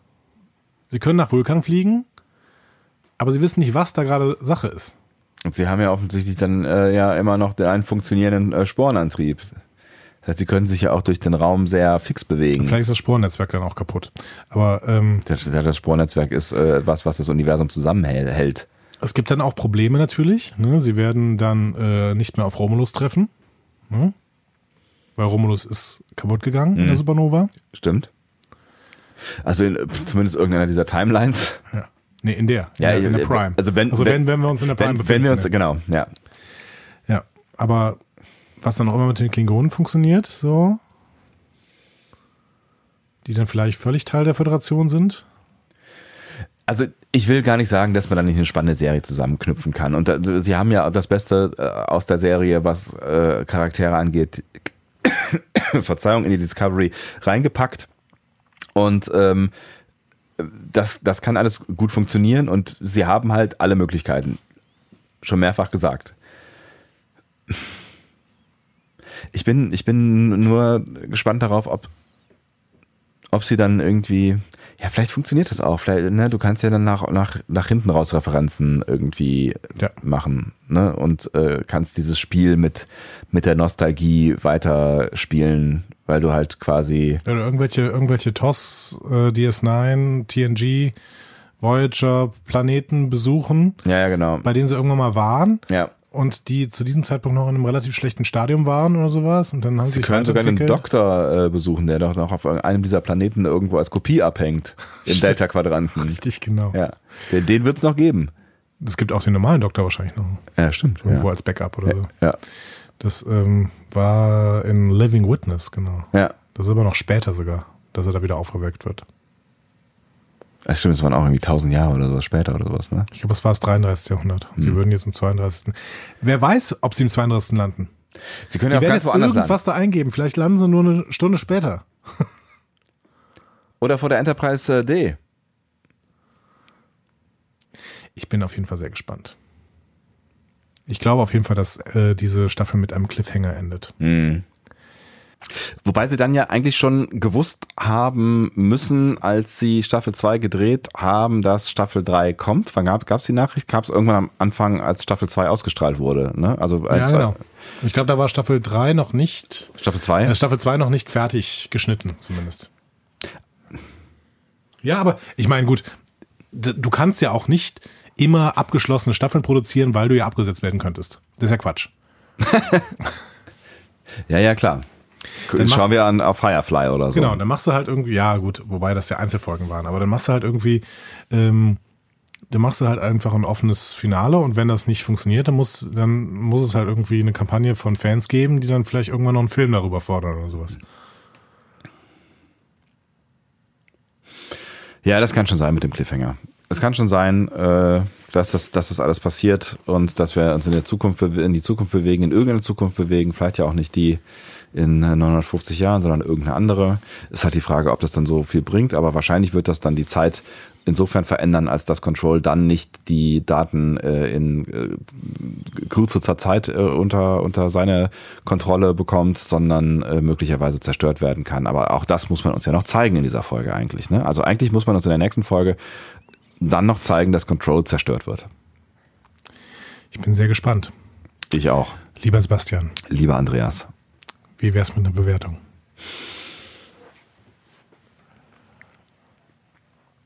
Also ich muss sagen, dass mir die Folge gut gefallen hat. Mir hat die Folge sogar sehr gut gefallen eigentlich. Also das ist so, es gab, es gab, wir haben uns viel über Plotholes unterhalten. Es gab natürlich Dinge, die du hier schlucken musstest. Ähm, ich habe die aber eigentlich alle ganz gut kaufen können, obwohl man an der einen oder anderen Stelle halt stolpern könnte und äh, es so ein paar Grundprobleme gibt, die wir aus den letzten äh, drei Folgen oder vier Folgen mit uns weiterziehen, was äh, das Thema Daten angeht zum Beispiel. Aber alles in allem fand ich die Folge ziemlich stringent so. Und ich fand, es war eine intensive Folge. Es war eine sehr gut äh, inszenierte Folge. Ich hatte fast das Gefühl, irgendwie in einem Film zu sein. Und ne, ich meine, jetzt mit dem, mit dem zweiten Teil äh, ist es ja auch, auch Filmlänge am Ende. Ähm, also ich finde tatsächlich, es ist eine der besseren Folgen und ich freue mich darüber, weil ich so ein bisschen das Gefühl hatte, wir waren jetzt in, in einem kleinen Durchhänger. Also du hast es ja ein bisschen anders bewertet als ich, aber ich fand die die ähm, die letzten äh, drei Folgen nicht so mega optimal. Also die waren jetzt auch nicht schlecht, ne? Also wir, wir sind immer noch auf diesem hohen Niveau, auf dem wir uns irgendwie bewegen, aber ich finde, das war jetzt nochmal eine, echt eine Spur stärker und äh, deswegen würde ich hier eine 8,5 ansetzen. Mhm. Damit äh, hast du genau das gesagt, ähm, was, ja, damit hast du genau das bewertet, was du gerade gesagt hast. Nämlich, du hast einen kleinen Durchhänger gesehen in den letzten drei Folgen und davor warst du schon auch bei 8,5 bei Project Daedalus. Mhm. Und da siehst du uns jetzt wieder angekommen. Ja. Also es ist natürlich immer ein zweischneidiges Schwert, was Doppelfolgen angeht, weil das kann natürlich jetzt, äh, also ne, wenn Folgen so eng aneinander hängen oder miteinander verbunden sind oder die Dramaturgie von Folgen ähm, so aneinander hängen, kann das natürlich jetzt nach hinten losgehen. Ne? Also oder es wird halt total super. Also es kann beides passieren. So. Damit, damit nimmst du jetzt viel vorweg, was ja. ich schon sagen würde. Ne? Okay. Zwei, zweiseitiges Pferd. die äh, ich ähm, fange mit der Bewertung an. Ich würde wieder, genau wie bei vielen Folgen vorher, eine 8 geben. Mhm. Ne? Ähm, äh, denn ich mir, mir hat die Folge wieder sehr, sehr gut gefallen. Ähm, schönes Pacing, äh, die war unterhaltsam, da war ein Lacher drin, da war ähm, was zum, zum äh, Weinen. Weinen, ja, beziehungsweise, also geheult habe ich jetzt nicht an dieser Stelle, nee, aber ich auch nicht. das habe ich tatsächlich, glaube ich, zum letzten Mal aber bei Project Daedalus am, am Ende war ich den Tränen tatsächlich nah. Ja, das war schon. Ja. Und An Obel for Sharon, da war ich, da war ich am Heulen. Mhm. Da, äh, ja, ja. Als, als Tilly dann den Kopf aufgeschnitten bekommt und dabei äh, David Bowie singt. Äh, ja. Da, das war, da hat's mich gerissen. Ja. Ähm, genau, aber jetzt war das nicht so, aber äh, es waren emotionale Szenen dabei, mhm. teilweise ein bisschen überdreht, aber das ist okay. Es waren wenig Logiklöcher, wobei da halt harte Logiklöcher dabei mhm. waren. Was haben Sarek und Amanda und dieser, diesem Ding äh, verloren? Und diese Datennummer ist für mich immer noch nicht geklärt. Nee, das ja. heißt, das sind so die paar Abzüge, die ich geben will, aber ansonsten hat mich das sehr unterhalten. Ähm, aber das, was du zuletzt gesagt hast, möchte ich hier auch nochmal betonen. Ich habe jetzt die gesamte Staffel relativ hoch bewertet. Mhm. Ne? Ähm, vielleicht mit Point of Light als, als Ausreißer, den würde ich im Nachhinein auch ein bisschen weniger geben. Da hatte ich damals sieben gegeben, aber das ist, sehe ich jetzt mittlerweile nicht mehr so. Mhm. Ähm, die sehe ich auch schwächer als Sense of Imperfection, der ich auch eine sieben gegeben habe, und Perpetual Infinity, der ich auch eine sieben gegeben habe. Mhm. Ähm, nein, ich äh, sehe die ganze Staffel relativ hoch, weil mich diese Einzelfolgen sehr überzeugt haben. Ja. Es wäre aber möglich, dass die nächste Folge eine desaströse Wertung abbekommt, weil sie dann die hat eine große Aufgabe ja. und diese Aufgabe muss sie erstmal gewachsen sein. Ne? Denn sie muss es irgendwie schaffen, zumindest 50 Prozent dieser Logiklöcher zu schließen. Okay, ja. das mit den Daten wird sie nicht mehr schließen, das nee. haben wir jetzt so geschluckt. Das wäre genau. Aber es, sie muss das Ganze zu einem zufriedenstellenden Ende bringen. Und ähm, wenn sie das nicht schafft, dann bleibt in ihr eine negative Bewertung der gesamten Staffel, die die gesamte Staffel im Subtext mitgetragen hat, ja. ähm, bleibt in ihr hängen. So. De dementsprechend, die, die übergreifenden Handlungsbögen der Folgen, die haben große Probleme. Das ist aber nicht das Problem der einzelnen Folgen irgendwie, mhm. sondern das ist ein Problem des übergreifenden Writings. Bei ja. den einzelnen Folgen kann ich kleine Logiklöcher kritisieren, habe aber so eine große, großen Unterhaltungsfaktor, dass ich am Ende sage, oh, das hat mir Spaß gemacht und dem kann ich eine überdurchschnittlich hohe Wertung geben. So. Kann ich sehr gut nachvollziehen, ja. Und jetzt, jetzt kommt es halt wirklich darauf an, was sie darauf aus, aus dem Rest machen. Sie haben ja einige dieser Spannungs- oder Handlungsbögen ja schon abgeschlossen. Und jetzt sind die eigentlich die wichtigsten am Ende noch offen. Und eigentlich sind es halt die, die, die zwei, wie stoppe ich, die miteinander verbunden sind, ne, wie stoppen wir Control und äh, was sollen die roten Lichter? Ja. Und ich muss auch sagen, es interessiert mich auch gar nicht so richtig. Weil Control ist kein guter Gegner mehr. Nee. Das, äh, das haben sie irgendwie das haben sie verkackt. Ver, bisschen versaut. Ja. Sie hätten nämlich auch in dieser Folge noch ein bisschen mehr so eine dunkle Bedrohung anteasern können, dass Control halt nicht da war, aber diese Bedrohung irgendwas mit den Leuten macht. Das haben sie aber nicht geschafft, weil die Leute irgendwie alle relativ entspannt waren, weil sie im Abschiedsmodus waren, weil sie sich irgendwie gegenseitig die ganze Zeit um die Arme in die Arme gefallen sind und so weiter. Ja. Das kann ich auch verstehen, ähm, aber damit machst du natürlich die übergreifende Handlung so ein bisschen kaputt. Das heißt, sie müssen in der nächsten Folge irgendwas zum zufriedenstellenden Ende bringen, sodass es mich trotzdem auch unterhält und ich die ganze Zeit nicht hm. sage, ach nö, Leute. Es ist, so. es ist so ein bisschen egal. Und das ist, glaube ich, auch der Punkt, äh, den du eben schon mal angesprochen hast, ähm, bei, bei Pike. Ne? Also Pike sitzt halt da und äh, grinst vor sich hin, weil er weiß irgendwie, die, ja, die Nummer interessiert mich alles nicht so. Was auch immer passiert, ich äh, überlebe das hier und äh, die Enterprise wahrscheinlich auch und ähm, gucken, wir, gucken wir mal weiter. Lass, lass die mal kommen, das passt schon. Michael opfert sich jetzt, äh, Probleme gelöst, sind auf jeden Fall nicht mehr meine. Und ja, natürlich wissen wir, dass das Control-Problem am Ende dieser Staffel mit einer relativ hohen Wahrscheinlichkeit auch gelöst sein ja. wird. Und deswegen ist es so ein bisschen egal. So, ich finde die spannende Frage ist jetzt tatsächlich ähm, und damit arbeiten sie ja auch ein Stück weit. Die spannendere Frage ist, ähm, wie lösen sie das das Ding jetzt auf in Richtung Zukunft? So und was wird aus der Serie? Ja, damit arbeiten sie viel mehr. Deswegen ist diese, deswegen bewerte ich diese Folge so hoch. Ja, ja, klar. Ne? Es ist ja auch gut, dass sie nicht mehr so groß auf die Bedrohung von Control eingehen, weil sie niemanden mehr interessiert. Ja. Das ist, es geht jetzt gerade darum, was machen die Charaktere in der Zukunft. Deswegen wird der Fokus voll auf die Charaktere gelegt. Deswegen werden hier diese Verabschiedungsszenen so hochgefahren. Deswegen passiert auch nichts in dieser Folge. In dieser ja. Folge passiert absolut nichts. Aber das ist, das ist schon krass, weil, weil du halt die ganze Zeit irgendwie einen Handlungsstrang hattest, der jetzt vollständig an Bedeutung verliert und du hast im Prinzip sowas wie, ähm, äh, wirklich ja kleine Piloten. Also es ist irgendwie, das ist, es ist so, so ein bisschen so eine so eine Pilotsituation, in der wir uns ja gerade befinden. Piloten für Staffel 3. Wir werden in der nächsten Folge eine große Schlacht sehen. Mhm. Das ist völlig klar. Die Enterprise wird es überleben, Pike auch. Auch das ist völlig klar. Mhm. Wie auch immer. Ne? Die Discovery Crew wird irgendwie da rauskommen und mhm. die Frage ist, in welcher Zeit sie im Endeffekt dadurch landen werden. Und ob es irgendwelche Kollateralschäden, auch wenn ich dieses Wort eigentlich hasse, muss man das an dieser Stelle sagen, wenn es, ob es irgendwelche Kollateralschäden gibt, das heißt, ob irgendwer da sein Leben lassen muss. Mhm. Kandidaten dafür, aber wir wollten doch eigentlich die Leute durchgehen. Haben wir ah, ja, Zeit? Äh, wie? Äh, wir, wir sind ein Podcast. Also wir haben. Ja, wir sind trotzdem, wir sind trotzdem Menschen. wir ja, beide. Ein Stück weit. Also mein, mein Hirn wird langsam weicher und weicher, aber du, äh, wir können, das, das, das ist ja, das sind ja eine Handvoll Leute, die können wir ja im Prinzip einmal schnell durchspielen. Das, äh ja. Ähm, ich gucke mal gerade. So, also. Wir haben wen haben wir denn? Hast du suchst sogar ein Crew-Verzeichnis äh, ja, genau, oder was? genau. Ist aber schwierig zu finden tatsächlich. Ähm. Du kannst auch zum Beispiel die, die Liste nehmen, die du eben hattest, von den Leuten, die im Flur standen. Äh, ja, aber da waren ja nicht alle dabei. Nee, aber die restlichen kriegen wir hin, oder? Star Trek Discovery Besetzung vielleicht darüber irgendwie. Okay. Also. Michael. Ich habe ja zwischenzeitlich gedacht, habe ich eben schon angedeutet, dass, dass Michael uns tatsächlich verlässt, dass Michael die Serie verlässt. Und äh, es hat sich nicht wirklich, tatsächlich nicht wirklich gut angefühlt. Irgendwie, ich, ich glaube, sie können es auch nicht machen. Ähm, weil mit Pike halt jetzt gerade schon eine tragende Person die Serie verlassen wird. Ich glaube auch, dass sie es jetzt nicht machen können. Ähm, ich habe irgendwie das Gefühl, dass Discovery nach der dritten Staffel vorbei ist. Ähm, aber wenn es nicht vorbei wäre, glaube ich, könnten sie es irgendwann machen. Ich habe es jetzt bei Walking Dead miterlebt, das habe ich, glaube ich, in der letzten Folge schon gesagt. Mhm. Die haben die Hauptfigur sterben lassen in der äh, neunten Staffel. Und seitdem. Spoiler! Ja, Entschuldigung. Äh, nein, sie haben sie auch nicht sterben lassen, tatsächlich. Also ich muss diesen Spoiler zurücknehmen. Aber die Hauptfigur ist nicht mehr in, in, in der Serie. Ja, so. ja. Ähm, Und seitdem ist die Serie viel besser geworden.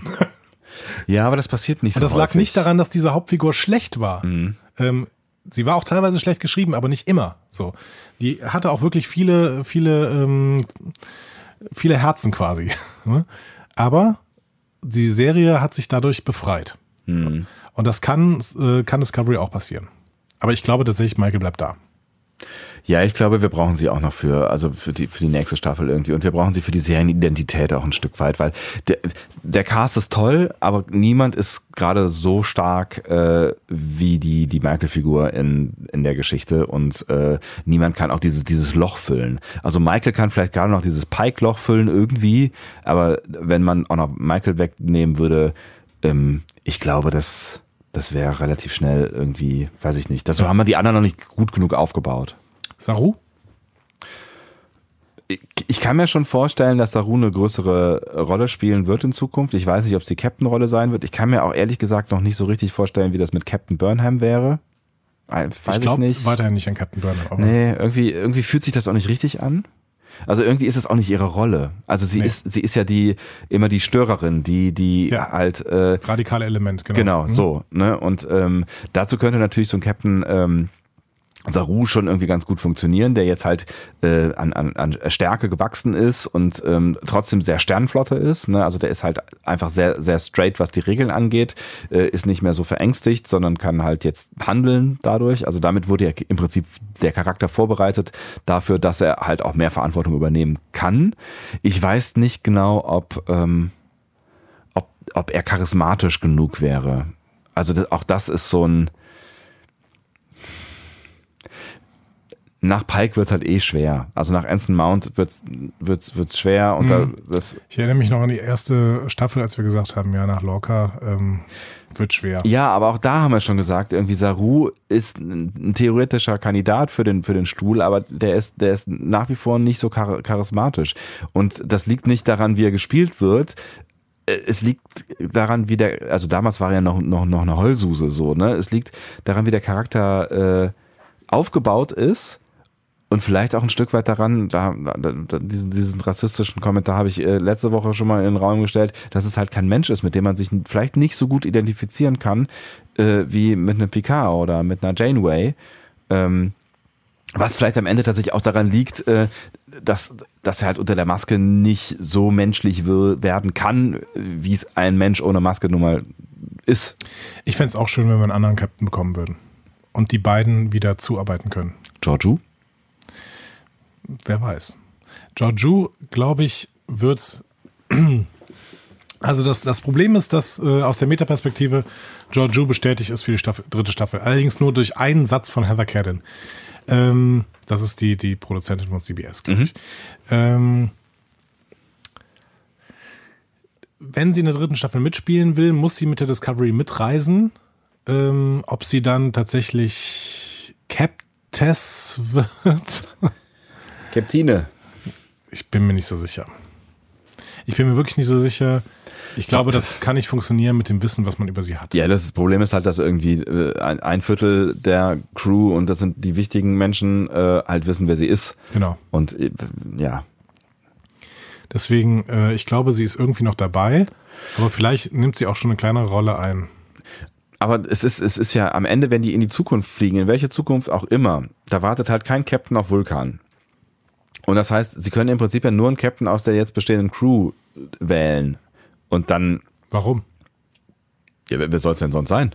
Die Jemand aus, Sternenflotte existiert ja noch. jemand aus der Zukunft oder was? Ja, warum denn nicht? PK. Ja. ähm, was mit Cornwall? Pff, ja, raus. Die ist raus, ne? Ja, also ich ich glaube, dass das, äh, ja, ich weiß nicht genau, ob's, ob es da Menschen gibt, die, die auch im Writers Room ihr nach, nachweinen. Also ich sehe, ist ja eine gut gespielte Figur, aber halt eine schlecht geschriebene. Gucken wir mal. Wer wird Sicherheitschef? Äh, Nahan ist doch noch da. Nein, ne? Ja. Nein. Nahan bleibt da. Tyler ist raus. Ne? Tyler ist raus, ja. Gut, okay. Nee, nee, also Tyler ist, ist ich glaube auch, dass der Also vielleicht kriegt er ja, also vielleicht gibt's ja noch irgendwelche Querverweise. Also die Sektion 31 kann ja offensichtlich vieles. Vielleicht kriegen die ja auch irgendwann Zeitreisen äh, stabil hin oder eine Kommunikation oder. Das wäre aber endgültig das Ende dieses Franchises. Ja, das stimmt natürlich. Also Tyler ist raus, Name ist drin. Detmar ist Ja, dabei. ist dabei, ne? So. ja. Ähm, Kommunikation, Bryce ist dabei. Die standen ja alle da, ja. Ja. Einsatzoffizierin äh, Washington ist dabei. So, interessanter wird's in Wissenschaft, in der Wissenschaft. Ähm, Stamets Stand dabei. stand dabei und ich glaube auch, der wird die Serie nicht verlassen, weil er einfach so elementar ist. Ja. Weil auch jeder mit ihm gut spielen kann. Ja, auch das. Ne? Ja, und er ist halt eine starke Figur. Ne? Also er ist, er ist halt neben Michael und Saru ähm, vielleicht die stärkste Figur in, in der Serie. Also in der, in der Crew, die jetzt da übrig ist. Wer wird medizinischer Offizier?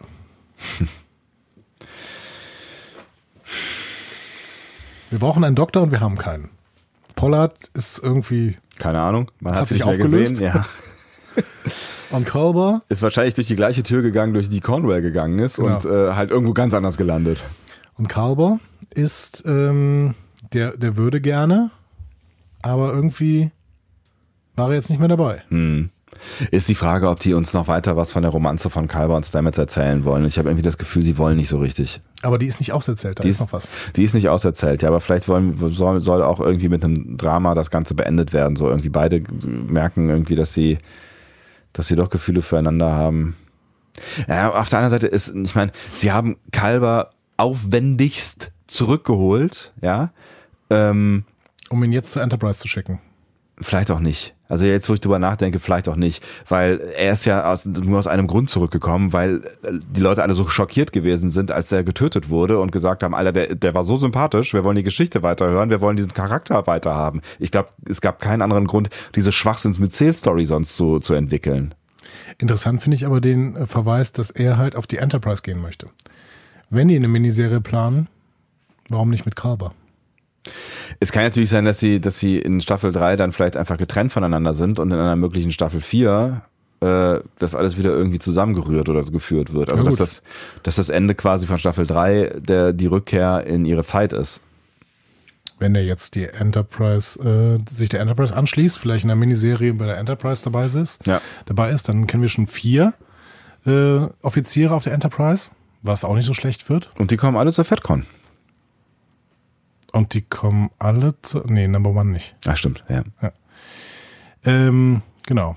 Okay, taktischer Offizier Reese wird dabei sein, stand ja auch dabei. Ja. Ähm, ja. Die Frage ist jetzt, was mit Giorgio? Tilly hast du vergessen. Tilly, stimmt. Ah, die ist, steht hier nicht beim Brücken, bei, beim Personal dabei. Liste der Crewmitglieder, das ist wahrscheinlich die bessere Liste gewesen. Ariam tot. Brianna, wer ist das denn? Logikwissenschaften. Hm. Bryce ist klar, Burnham. Anson Schiefowitz. Lieutenant Collins. Das sind wahrscheinlich alles Leute, die irgendwann mal durchgesagt worden sind. äh, Connolly ist tot.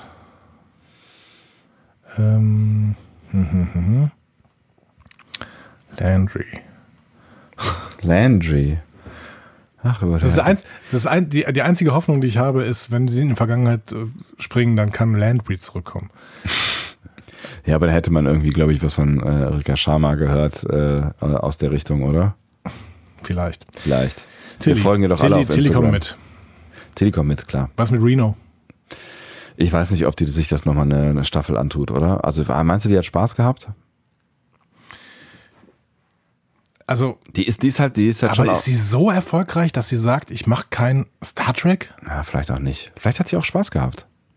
Also aus irgendeinem Grund wird sie das ja gemacht haben. Sie ist super. Also, die Ja. ist wirklich super. Ich Wenn mag die, ich mag die Rolle auch extrem gerne. Ja. Die ist echt eine Bereicherung. Und äh, ich würde fast so weit gehen, dass sie, dass sie vielleicht schon nach Kalber der stärkste Charakter ist. Dann, äh, obwohl sie vielleicht Nach Carver? Ne, also wenn wenn die, wenn ich jetzt so die, die Top-Liste durchgehe, äh, Michael, Saru, Stamets, Kalber, Reno. Das wäre so meine, meine äh, Charakter-Top fünf. Wäre ich noch relativ weit oben bei, bei Spock übrigens auch. Ach so, ja, Spock, äh, ja gut, Spock habe ich jetzt schon mal raus, rausgerechnet, Ja. ehrlich gesagt. Was mit Spock? Spock kann halt nicht mit. Es, es gibt für mich kein. Wenn die, wenn die in der vierten Staffel zurückkommen könnten, wär, könnte Spock mit. Ja, okay. Das ist, ein- das ist ein Punkt. Nee, Das ist natürlich die Frage. Also wenn, wenn die, die Serie jetzt so aufbauen, dass ähm, die vierte Staffel oder die dritte Staffel damit endet, dass sie äh, zurück äh, in die, also dass quasi die dritte Staffel daraus besteht, eine Lösung zu finden, ähm, zurück in die Gegenwart zu kommen, dann müssen sie natürlich auch eine Lösung für die für die äh, Daten finden. Also das heißt, sie müssen die Daten erstmal irgendwo in den Vulkan werfen und äh, Schicksalsberg, ja. Schicksalsberg, so, ja. Dann müssen sie halt nur gucken, wie sie die aus der Enterprise, aus der Discovery rausbekommen. Keine Ahnung, aber das müsste geklärt werden und das müsste halt gut geklärt werden, weil das war ja nun mal ein- einmal das Hauptproblem hier in dieser Staffel. Ähm, und das wäre die Grundvoraussetzung, dass sie überhaupt ja überlegen könnten, wir versuchen jetzt mal wieder zurückzukommen. Und wenn das dann das Ziel dieser Staffel ist, dann würde das mit Spock vielleicht sogar auch funktionieren. Es gibt ja einen Grund, warum äh, CBS bekannt gegeben hat, dass Anson Mount und Re Rebecca Romaine in der nächsten Staffel nicht mehr dabei sein werden. Der Grund ist nicht, dass die das bekannt gegeben haben, weil das war eigentlich allen klar. Das Spannende ist, was sie nicht gesagt haben. Sie haben nicht gesagt, Ethan Peck ist nächste Staffel nicht mehr dabei. Ja, der ist aber auch, auch wieder ziemlich gut angekommen. Ne? Jetzt musst du halt überlegen, was machst du dann? Wenn du eine Figur hast, die gut ankommt und die halt auch so ikonisch ist für Star Trek, ne? Dann hätten sie ähm, Pike nicht rausgeschrieben. Ja, vielleicht hat Anson Mount auch irgendwas anderes zu tun. Aber Anson Mount hat hier gerade die, die Rolle seines Lebens gespielt. Niemand wird sich mehr an, an Hell on Wheels erinnern.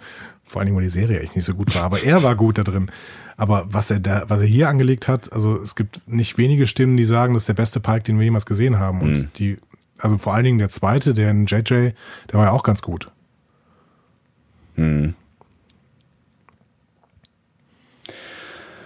boah, es ist schwer. Ich überlege gerade, ob ich mir eine, irgendeine, eine, einen möglichen Handlungsstrang vorstellen könnte, in dem Pike dann vielleicht doch bleibt. Pike bleibt nicht. Das hätten sie sonst nicht bekannt gegeben. Aber vielleicht kriegt er seine Miniserie. Und vielleicht verzahnt das alles irgendwie ineinander. Ah, ich bin einfach gespannt auf nächsten Freitag. Ja, ich glaube tatsächlich auch, äh, ich meine, das ist ja auch erstmal, das musst du halt auch erstmal machen, ne? Also, Wir haben jetzt elf Folgen einer, zwölf Folgen einer Serie gesehen. 13? 13 Folgen einer, was? Wie viel sind wir denn jetzt? 13. 13. 13 Folgen habe ich jetzt eben am, am, am, Anfang falsch gezählt, ne? Kann das sein? Kann sein. Habe ich jetzt, also ich habe Folge 12, glaube ich, gesagt. Wir sind ja, äh, Folge 13. genau, wir sind bei Folge 13. Stimmt, Ähm, du hast 12 gesagt. Ich habe 12 gesagt, warum auch immer. Wir hatten letzte, Herzlich willkommen, wir öffnen das Discovery Panel passend zur Folge 13 Star Trek Discovery Staffel 2. So, Herzlichen Glückwunsch. ähm, schneidet das doch einfach vorne rein. ähm, äh, jetzt weiß ich nicht mehr, was ich sagen wollte. Wir haben jetzt 13 Folgen einer Serie gesehen. Die es geschafft hat, tatsächlich bis zum Schluss uns nicht wirklich äh, darüber ins Klare zu setzen, also äh, zumindest die Spannung so lange aufrechtzuerhalten, äh, dass wir jetzt nicht wissen, was wirklich passiert am Ende. Also wir haben ein paar Theorien, wir Aber haben ist das gut oder ist das schlecht? irgendwie ist es schon auch gut, oder? Das ist schon spannend. Also sie haben, sie haben, sie haben ähm, die Spannung halt verlagert von der Main Story und äh, dem äh, Bösewicht dieser dieser Staffel auf das, was mit der Crew passiert. Aber das ist ja okay. Und wir Das wissen, ist im Endeffekt okay. ja, und wir wissen nicht, was mit der Crew passieren wird. Also es gibt, es gibt, aber wir wissen nicht mal, ob, da, ob es wirklich einen Zeitsprung geben wird. Das ist jetzt eine, vielleicht die wahrscheinlichste Annahme, aber keine Ahnung, wissen wir nicht. Hm. Alternative Realitäten. Ich bin sehr gespannt, was uns nächste Woche erwartet. Ich weiß diesmal, wie, wie die nächste Folge nächste Woche heißen wird. Such Sweet Sorrow Part 2. Wie überraschend. Wie überraschend. Ähm, Wir haben eigentlich, wir haben schon so ein bisschen Fazit gezogen jetzt in dieser, dieser äh, Folge, was Discovery angeht. vielleicht, vielleicht reicht das jetzt auch schon. Vielleicht mal gucken, ob wir überhaupt noch eine Folge machen müssen nächste Woche. ich freue mich ehrlich gesagt schon auf die Folgen nach, letzt, nach nächster Woche, wo wir mal so ein bisschen Revue passieren lassen und äh, Mal ein bisschen Ruhe, mal ein bisschen Ruhe reinbringen und genau, mal ohne, ohne neuen Stoff mal mit, einem, mit, einem kleinen, mit einer kleinen Distanz auf die Staffel zurückschauen. Und, und mal und endlich mal in aller Ruhe auch sich mal die Zeit nehmen, mal ausführlich drüber zu reden und nicht immer in dieser Hektik hier. Aber doch wieder drei Stunden hier voll Äh, oder so? ich weiß auch nicht genau. Ich habe das Gefühl, das, äh, das nimmt ein böses Ende oder hat ein böses Ende genommen. Also das, das hier ist jetzt das böse Ende quasi, was es nehmen wird. Ein böses Ende und wir gehen noch nicht mal raus mit einer iTunes-Bewertung. Nee, die hast ja schon vorher verschossen quasi. Echt, Idiot. Hast du noch irgendein Gedicht, was du zitieren kannst? Nee, ich wollte mir ein neues Regal kaufen. Es wird Zeit, dass wir gehen. Es wird dringend Zeit, dass wir gehen. Andi, das war ein äh, exorbitanter Ritt durch diese Folge. Es war mir eine große Freude. Ich bin sehr gespannt, was nächste Woche passiert. Wahrscheinlich genauso wie ihr. Schreibt uns wie immer gerne, was ihr denkt, wie es äh, weitergeht, was ihr denkt darüber, was wir gesagt und was wir nicht gesagt, was wir falsch und was wir richtig gesagt haben. Eine schöne Woche und äh, bis nächste Woche. Tschüss. Tschüss.